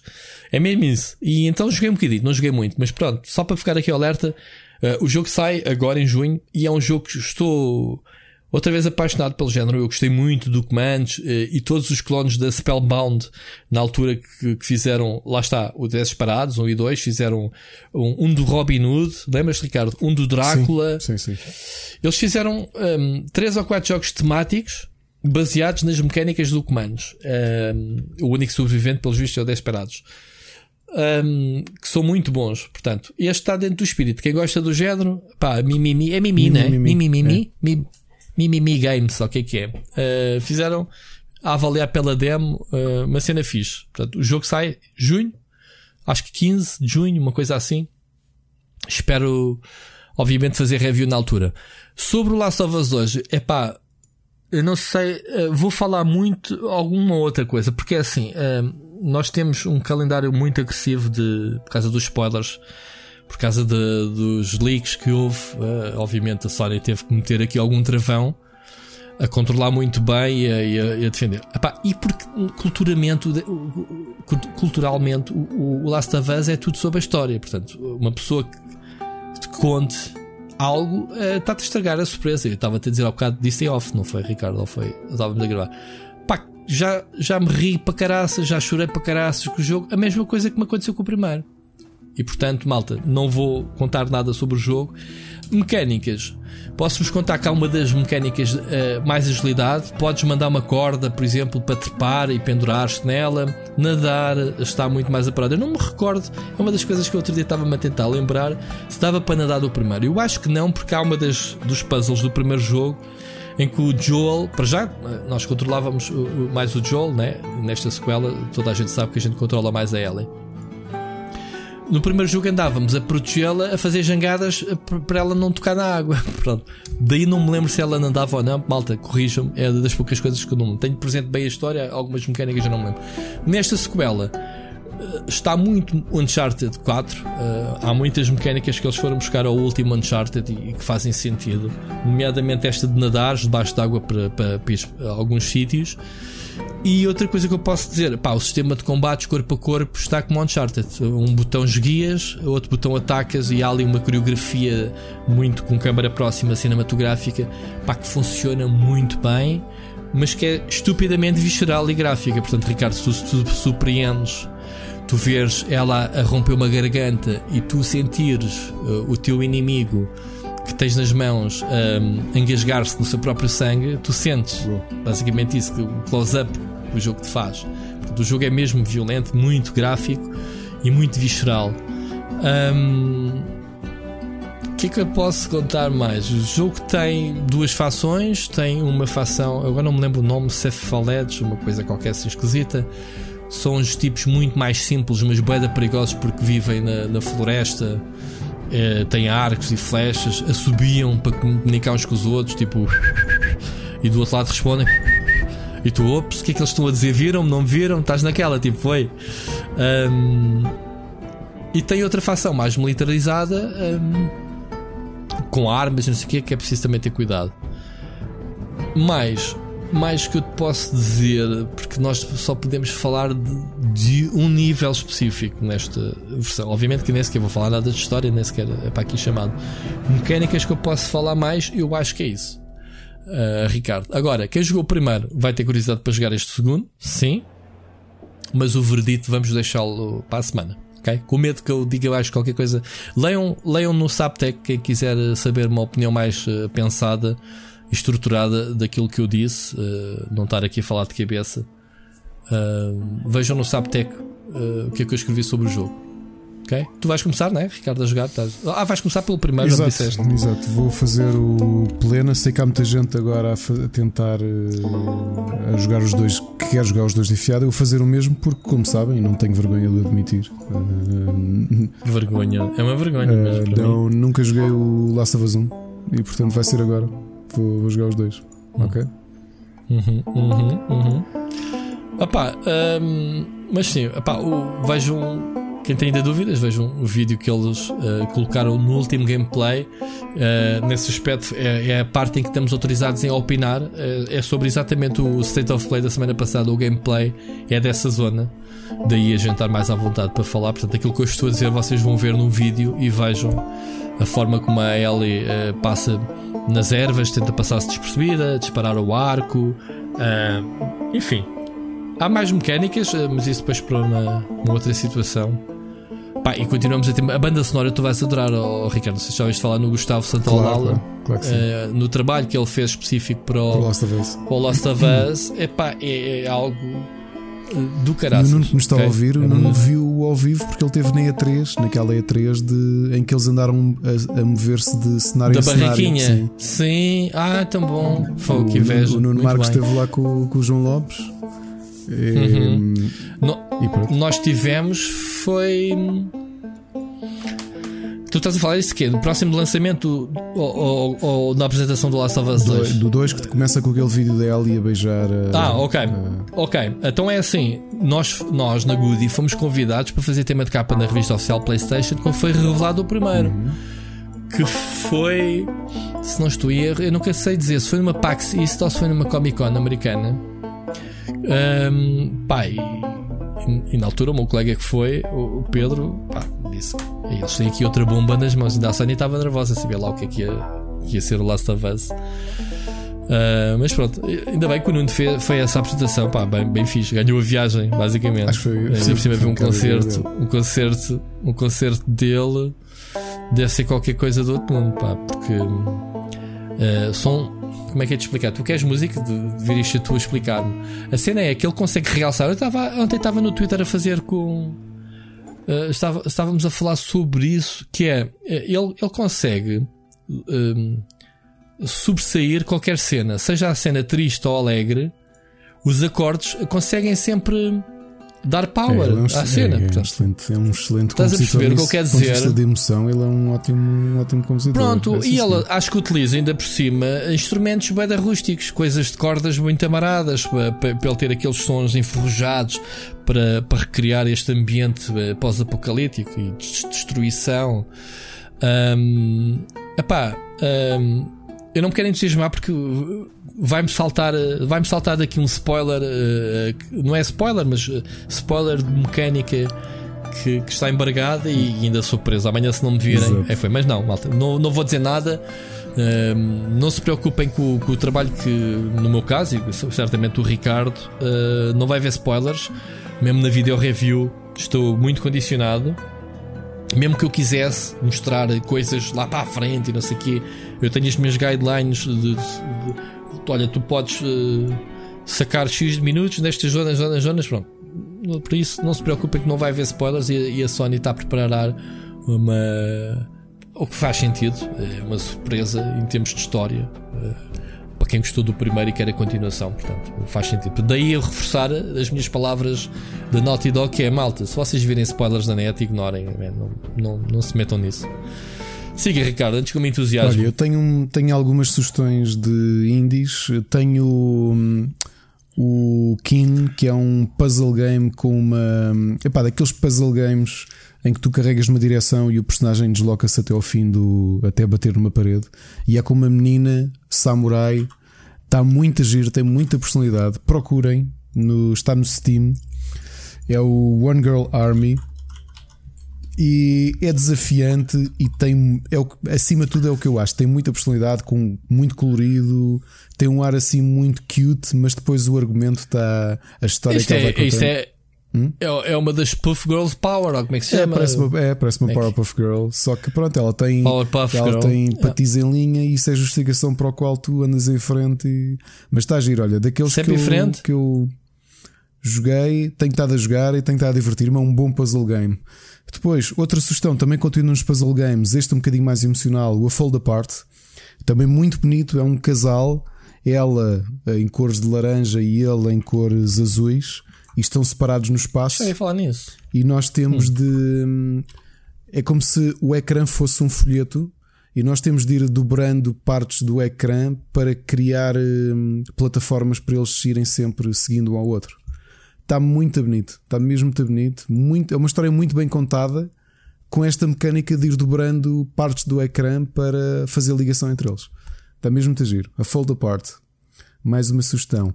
Em Early Pá, Access. Passar estas. Eu, eu nem sequer consigo. Eh, eu, eu, Quer dizer, tu és o homem dos indies. E eu mesmo assim ainda consigo dizer, ah, pá, por exemplo, o Bruno Fonseca diz-me quando vê uma review minha de jogo indie que eu levo à falência com, com os indies. Mas tu. E olha, agora vais-te um... Os quatro que eu trouxe são apenas dos, dos uh, eh, 14 que eu tive a experimentar desde que falámos a última vez, aqueles que eu gostei mesmo. E dois deles ainda não posso pôr porque até tenho embargo. Portanto, vem só no próximo episódio. Uh, mas estes quatro oh, posso Também era bem feita 20 indies, 20 bombas. Não, era, era, joguei aqui algum, algum, alguma tralhazinha, mas estas aqui foram gírias. Este, o Legend of Keepers, foi o jogo que me deixou acordado ontem até às 4 da manhã. E é. Estás a ver o Darkest Dungeon? Agora imagina ao contrário. Uhum, em vez de tu controlares o, os aventureiros, tu controlas as dungeons. E o que tu tens de fazer é. Antes, eh, portanto, aquilo vais ter é uma espécie de roguelike, é de ver até onde é que tu consegues chegar a sobreviver a heróis irem lá às tuas dungeons bater-te. E então tu és um Tower Defense. Não é um Tower Defense, é exatamente o mesmo, a mesma perspectiva do Darkest Dungeon. Só que uhum. os heróis estão à esquerda, mas os heróis são os teus inimigos. Tu tens a de. Tu só tu ativas power-ups e armadilhas. É... Estou a ver, mandar lava para cima deles, mandar neve, armadilhas. É... Mais. Metes os inimigos, talvez. Sim, sim. Ou seja, essencialmente o que tu vais fazendo é tu, antes de começar a run, tu olhas para os heróis que vão lá dentro e sabes que na primeira sala vais ter que pôr monstros, na segunda pões uma armadilha, na terceira não sabes o que é que acontece, é, é o jogo que te atribui spells para tu pôres, e então tens que maximizar, tens que tentar desgastá-los ao máximo ou matá-los antes de eles chegarem ao boss. E o boss és tu. Ok? É pá, só okay. que está tão bem pensado e é tão complexo. Eu de início ia pondo assim os, os monstros um bocado aleatoriamente, mas depois eles ficam deprimidos se começarem a morrer muitas vezes e depois ficam, têm de ficar um tempo para descansar de baixa para depois para, para, para poderem voltar. Uh, pá, só que depois tu vês o nível de complexidade entre o, o que é que cada um é vulnerável a nível de elementos, percentagens, o que é que fazem. E ontem, quando dei por mim, já ia para aí na segunda hora seguida a jogar, já tinha morrido duas vezes a ler os, os status. Já me falaste. Eu assim, já me falaste em roguelike, eu já. Epá, é roguelike, roguelike. porque tu. Eu, por exemplo, a primeira vez que joguei, cheguei às 28 semanas seguidas uh, de jogo. Ou seja, numa semana recebes aventureiros, na semana seguinte vais ao mercado, na outra vais ao terapeuta com os teus monstros. Estás a perceber? Tu escolhes o que é que fazem cada semana. Estás a perceber? Uhum. E vais fazendo level up se tiveres dinheiro. E depois, quando é a cena das dungeons, aí é que podes perder ou não. Epá, muito giro, está em Early Access, é do estúdio. Eu digo já, eles, já, eles tinham feito outro jogo que eu tinha gostado bastante antes. Goblins o Studio. Goblin Studio, que fez um, exato, foi o Dungeon Rushers, que eu também tinha gostado muito dele, mas foi um jogo que saiu ano passado, que foi o Sigma Theory, que o Machado até fez análise sobre eles, que foi um trabalho feito a meias com a Miklos, que foram os autores do Out There. Olhem, mas se puderem ver, é, é, o, o meu selling point Legend of Keepers é este: é Darkest Dungeon, mas ao contrário. Ok? Vocês uhum. controlam os monstros e podem desgastá-los a barra de vida ou a barra de coragem deles. Se o, os, os, heróis, a barra de, de, de, coragem ficar diminuída, eles saem do combate. Portanto, podem eliminá-los de uma forma ou outra. Outro jogo que recebi, este é um indie, mas vem de uma. Vem da Stardock já teve várias iterações e vai ter, obviamente, a iteração de 2020 por causa das eleições americanas. É o jogo de estratégia meio cartoon que é o da Political Machine 2020, que é precisamente a preparar as eleições de novembro e que nós podemos ou fazer um personagem novo ou jogar com qualquer um dos candidatos republicanos ou democratas, naquele estilo muito humorístico que, que a série tem. E ainda não aprofundei o suficiente. Um, mas para quem gosta de jogos políticos, e este é assim um bocado mais leve, da Political Machine 2020. Ok? Isto são as minhas sugestões. Mas é giro, divertido é. ou não? Parece-me. Vou só deixar aqui, o tema. Vou é. só aqui deixar um, um comentáriozinho. Eu sei que não falámos de Animal Crossing ainda e vou só deixar um comentário. Começou hoje o evento do mês, que é o Wedding, e tenho de admitir. Se havia malta que achava que em MMOs tipo Guild Wars os eventos periódicos eram uma seca, os de Animal Crossing estão muito pouco criativos. Ok? Este evento do São casamento pouco? é muito pouco hum. criativo. Mas, mas, o que é que aconteceu? O evento do casamento começou hoje. Nós vamos àquela ilha do fotógrafo e está lá, estão lá as duas alpacas, o roxo e a, e a, a rosa, que estão a comemorar o, o, aniversário de casamento em junho. E então o que nós temos de fazer todos os dias é preparar o cenário da capela e tirares uma foto e eles vão avaliar a foto com a decoração que nós fizemos ao cenário e dão-nos uma recompensa e o objetivo é ir colecionando essa recompensa que são uns corações e trocar por uh, mobília específica de casamento. Isto é o evento de junho, ok? Pronto, é isto.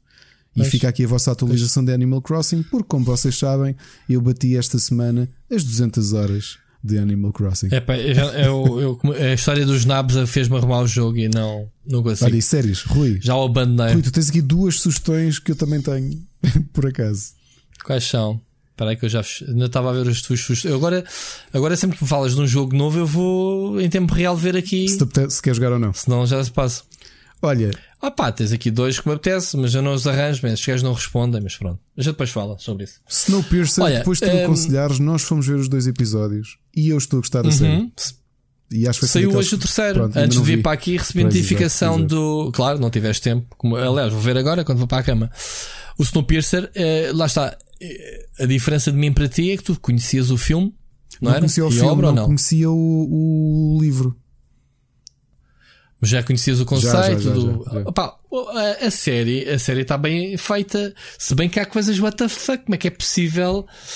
Como é que é possível criar-se todo uma, uma, um ecossistema num comboio a vapor, não é? E quando a gente diz ecossistema, estamos a falar Animais das necessidades básicas de um ser humano de cultivar, Uh, manter o comboio a andar, que eu já percebi que é energia infinita, não sei, ainda não percebi a tecnologia, mas depois temos as fações políticas né, dentro yeah, do yeah. próprio comboio. Vamos ser sinceros, aquilo, aquilo chama-se Battlestar Galáctica dentro de um comboio. Aquilo não é mais nada. Achas é, que é o Battlestar é, Galáctica? Battlestar Galáctica dentro de um comboio, mas de longe. Eu comecei a ver a série e disse logo Pá. assim, Ana, man, isto é o Battlestar Galáctica na Terra com um comboio no meio do gelo. É exatamente o mesmo. Lembra-te lá da história do Battlestar Galáctica? É exatamente aquilo. Mas qual? Do, do remake, do Tudo. novo? O conceito de Battlestar Galáctica é um, um, um comboio de naves, não é? Que querem encontrar a Terra. Querem encontrar a Terra para sobreviver. Aquilo são os últimos humanos, não é?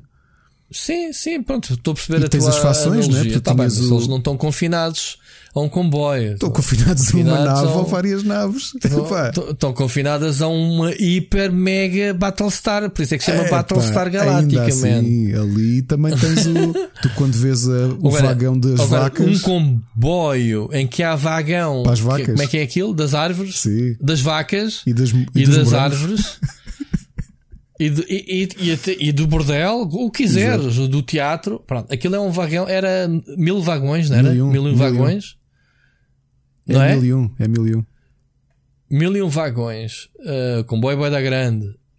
Só que aquilo é. é eu, eu achei muito piada ao choque das, das fações, porque tens os, como é que se chama? Os caudas? É, o Tails, os, porque foi quem, os que se infiltraram na, na, nas arrecadações. Os que entraram sem bilhete, pronto, que saltaram para o fim. Pá, mas porquê que eles simplesmente não os mandaram borda fora? Vou, eles é. não respeitam-nos porque vão lá buscar miúdos que nascem os educar né, para, para a sua sociedade, trabalhadores.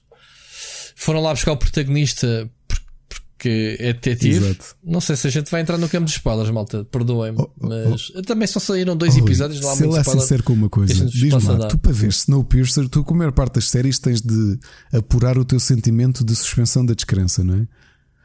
Aqui uhum. nesta, eu também logo de início comecei a fazer essas perguntas todas: que é porquê que não mataram logo as pessoas que entraram penetras?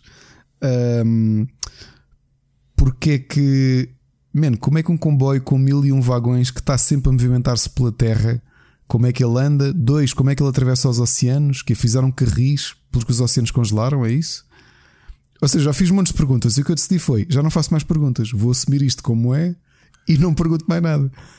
Um... Pá, é que lá fora está frio do caralho. Tu viste vi, vi. a prova de como está frio lá fora.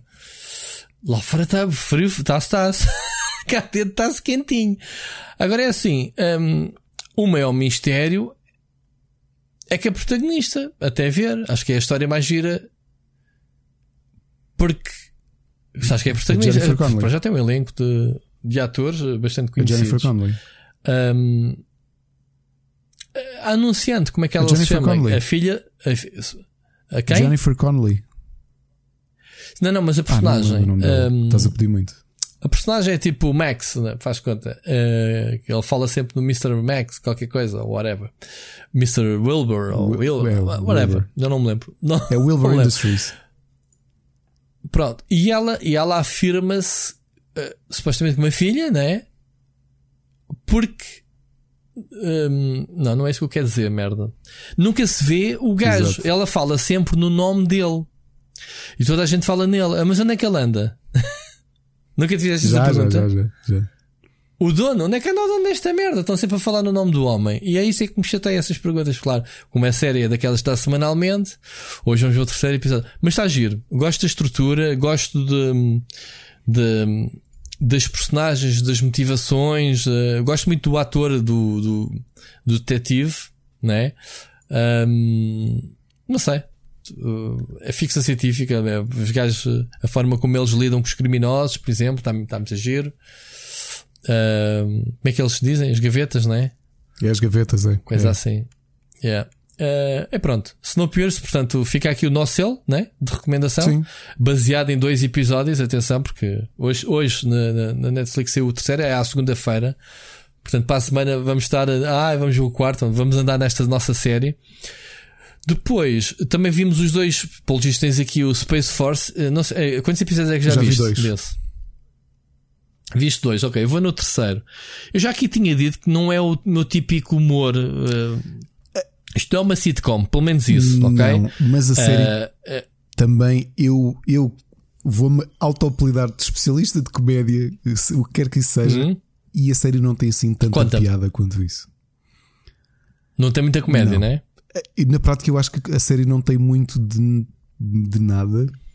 Ou seja, eu vou ver e acho entertaining, mas vou esquecê-la rapidamente. Pá, o Siri já disse que era Gotti, portanto hum, já sabes. Não, não. Qualquer assunto do espaço. Pá, isto é basicamente uma rábula é, à, à, cena do Trump é. ter, ter uh, designado uh, Space, uh, Space Force. Eles até gozam uh, Boots on the Moon, e é verdade, é, Boots, Boots, on, the Moon, moon em 24. E eles, eles queriam era Boobs on the Moon, porque a gente sabe que a missão, a próxima missão à, à Lua, vai ser também a primeira missão onde se vai levar a primeira mulher à Lua. Daí a Boobs on the Moon. Estás a ver onde eles vão buscar o gozo?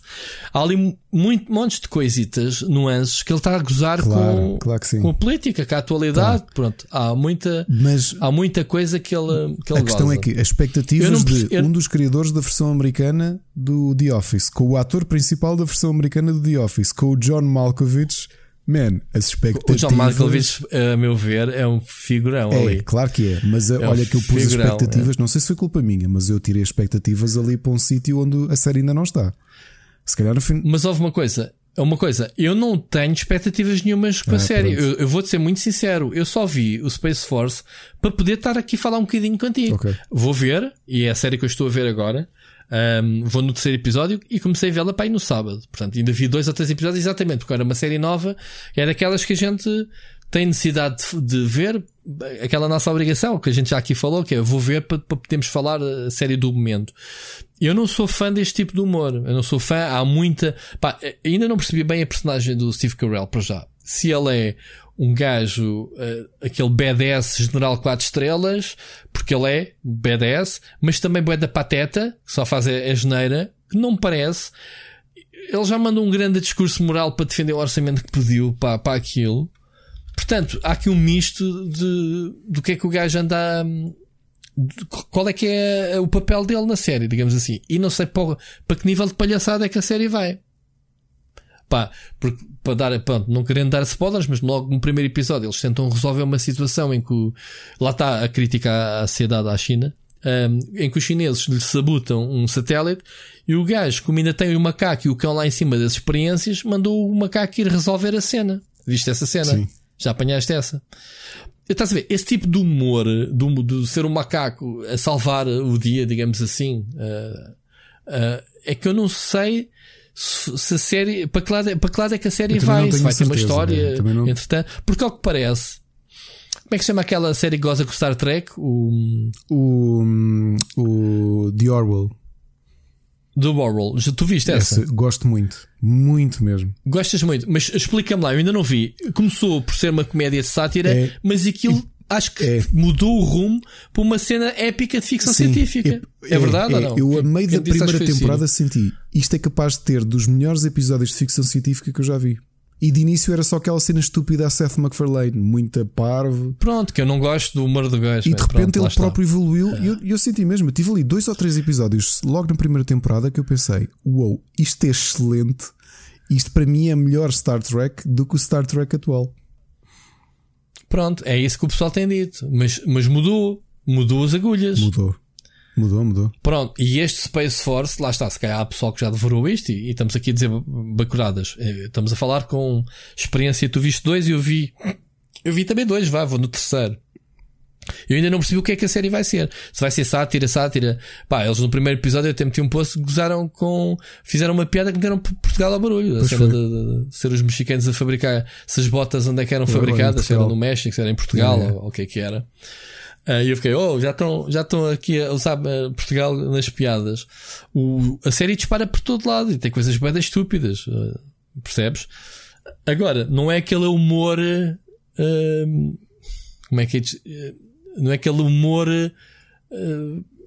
vamos lá ver, como, por exemplo, o Second Life é uma série de humor, considerado humor, mas humor negro, aquele lado deprimente da vida, em que se pode brincar com isso como ele brinca muito bem. Nunca poderíamos sequer comparar as duas séries, porque são, são proporções diferentes, não é? Ou temáticas também completamente diferentes.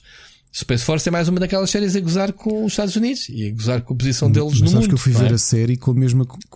Eu vi a entrevista que o Steve Carell deu a semana passada ao Stephen Colbert e ele perguntou-lhe: então, mas hum. o Space Force é sobre o quê? E ele, pá, sinceramente eu vou-te contar e não estou a brincar.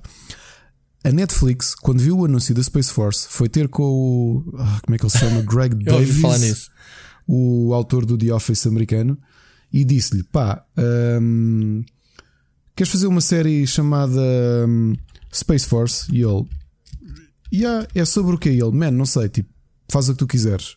E ele ligou ao Steve Carell a dizer: pá, recebi dinheiro da Netflix para fazer uma série chamada Space Force. E ele: mas isso vai ser uma cena tipo ficção científica? E ele: pá, não sei, vamos almoçar e vamos decidir o que é que é.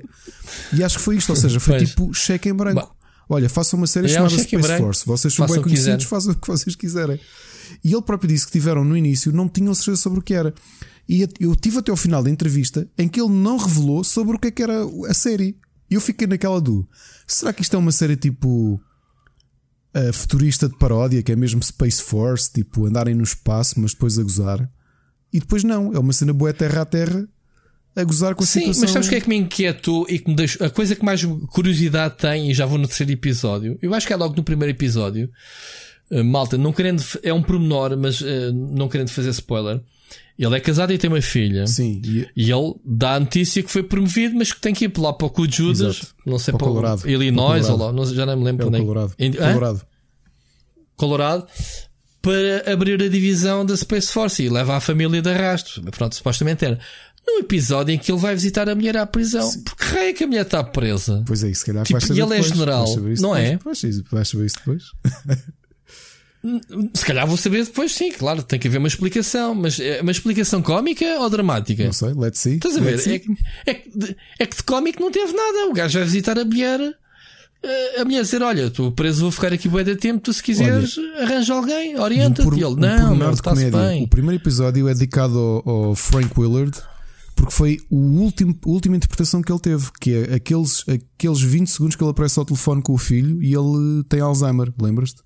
Que ele até perguntou: Mas como é que está a tua uhum. mulher? Está tudo bem? E ele diz: Sim, ela está presa ainda. E depois: Então e a tua mulher? Como é que está? E ele: Ya, pai, está tudo bem. Foi a última vez que, que, que ele apareceu.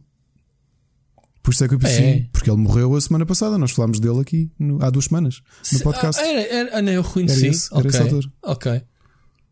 Ok, ok. Já percebi. Olha, falando em comédias que do ele... espaço, Rui, eu acabei finalmente o Avenue 5 a primeira temporada É verdade, é que tal? Essa ficou na minha gaveta, ainda não, ainda não, não é não nela.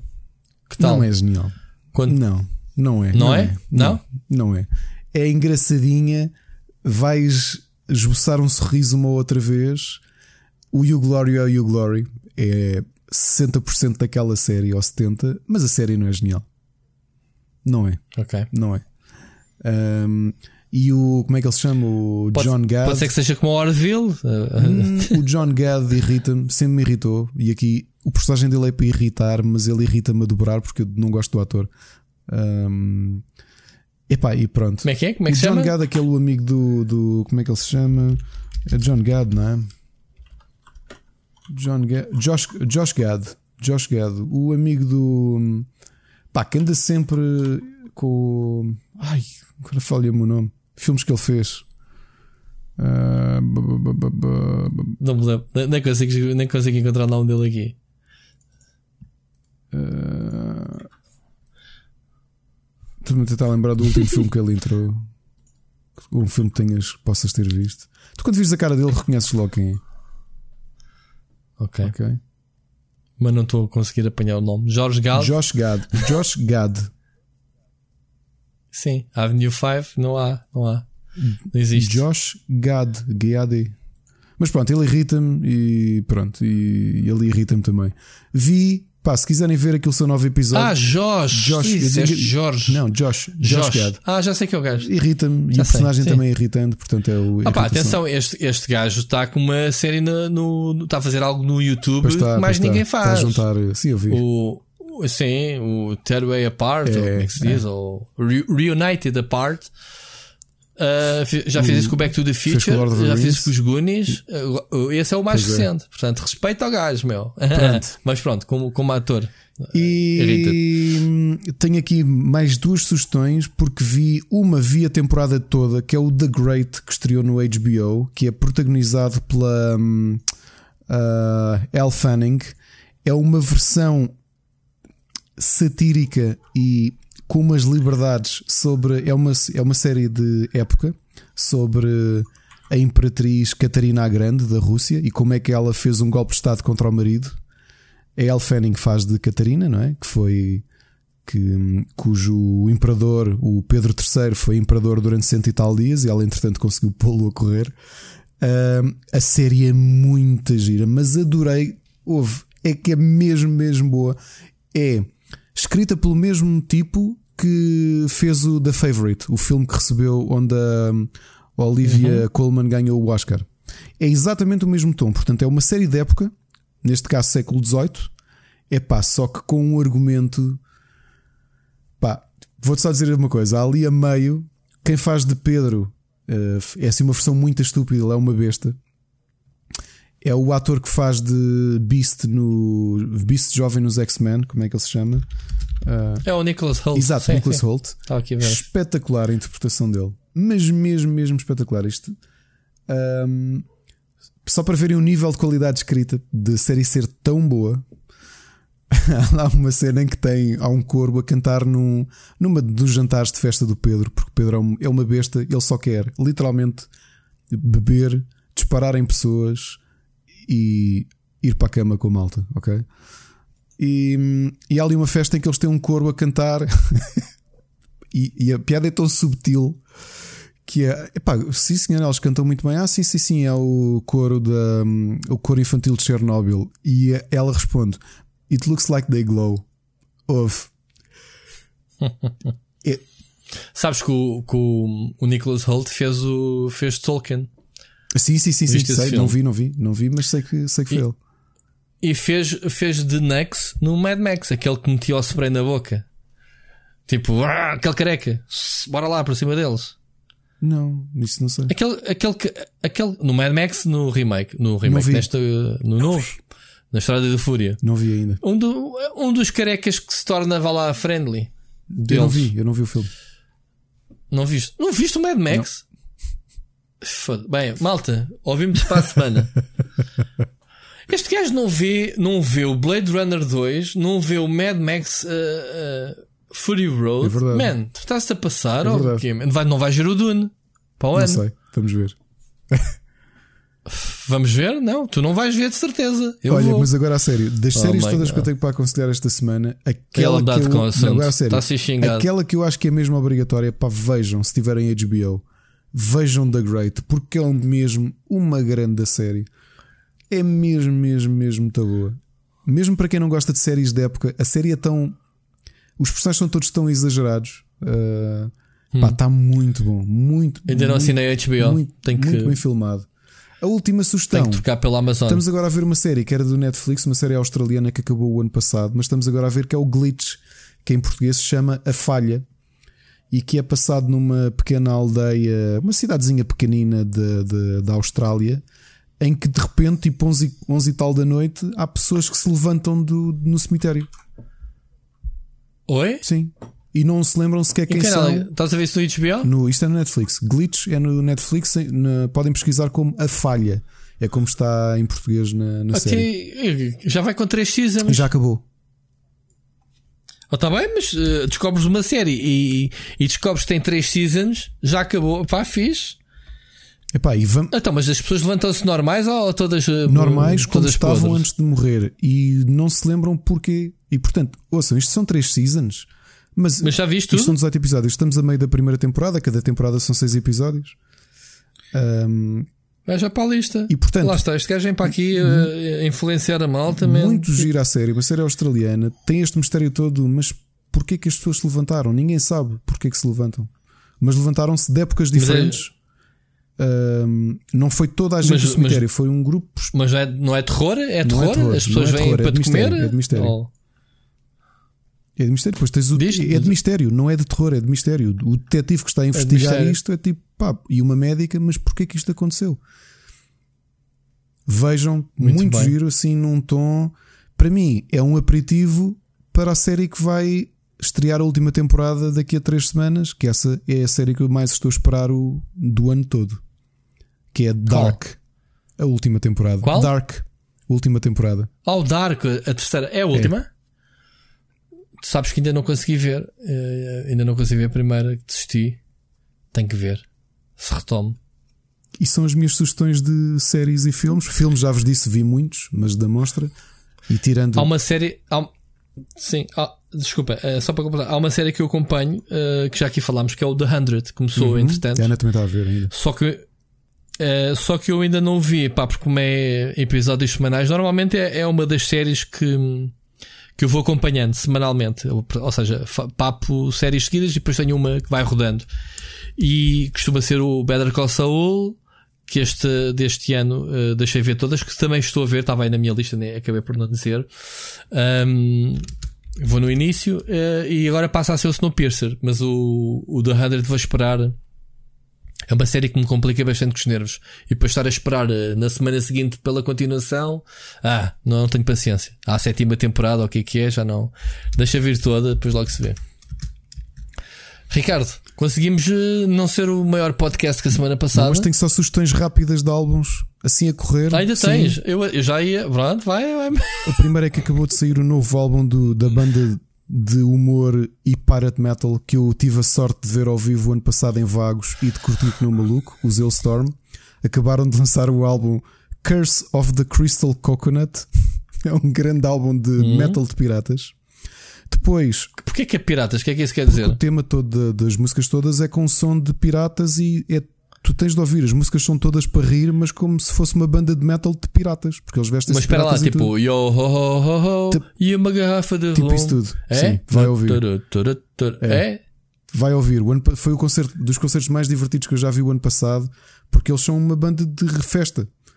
Uh, banda de metal okay. e. São uma espécie de 10 siga. Epá, Durante o concerto puseram a mal, atiraram patos de borracha insufláveis gigantes para a malta ter no mosh pit. Isto diz tudo.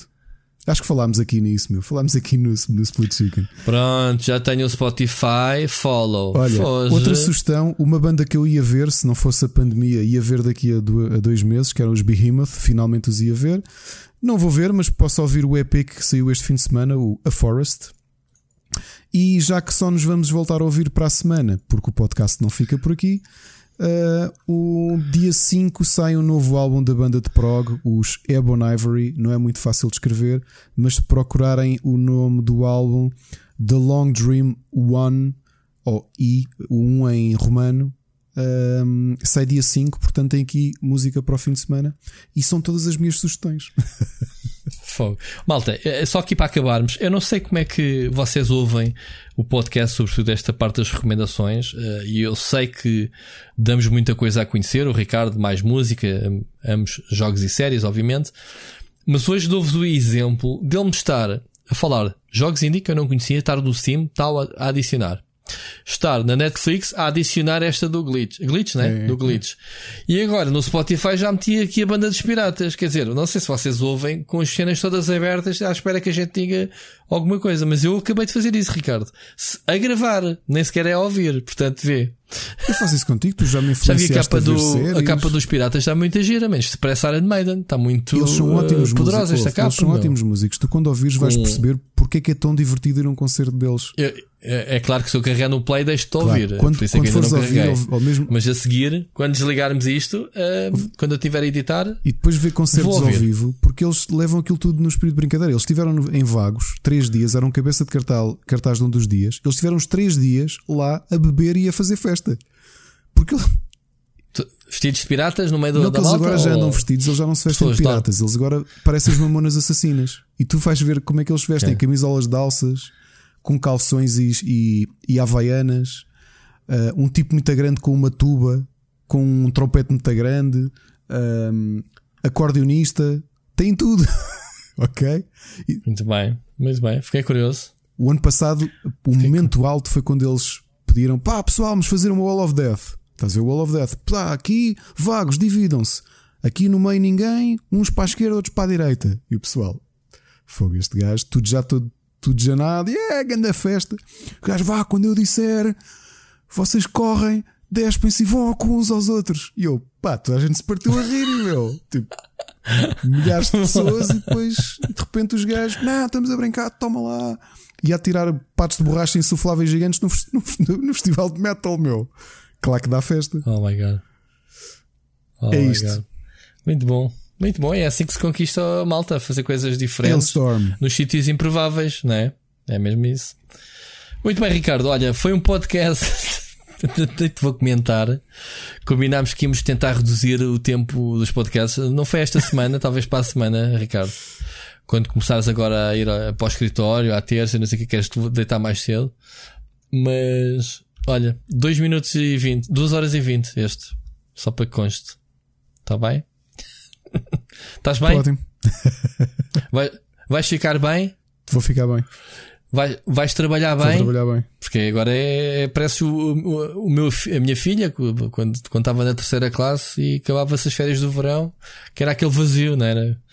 Uh, vais ficar bem, filha? Vai. No primeiro dia chorava, pronto. Mas nos outros dias não queria saber. É o que vai acontecer contigo. Amanhã vais chorar, ligas-me. Entretanto, ah, vou trabalhar. o menino bateu. Olha, e para animar pessoal, quando pensarem que as coisas estão más e realmente estamos numa situação um bocado negra no mundo todo, vão ouvir o grande single que é como os Hailstorm acabam os concertos, Fucked with an Anchor. E se disserem que não ficaram com é é? Fucked with an Anchor, e se disserem que não okay. ficam com a letra do refrão na cabeça e que não vão começar a insultar pessoas a cantar este refrão, eu não acredito. Ok? E, e com isto. Muito bom, Ricardo, ouvimos para a semana. Um grande abraço. You're a fucking wanker. We're gonna punch you right in the balls. Fuck you with a fucking anchor.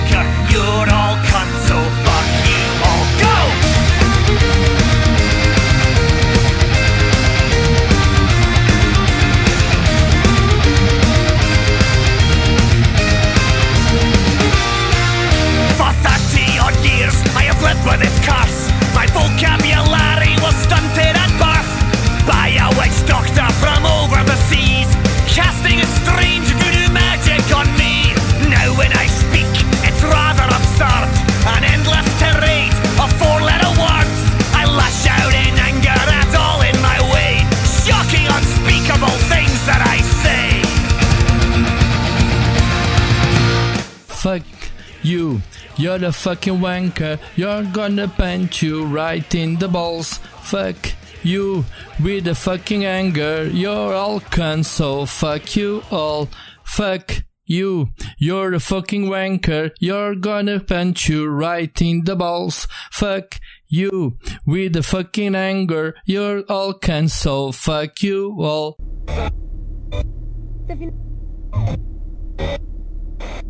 Yeah.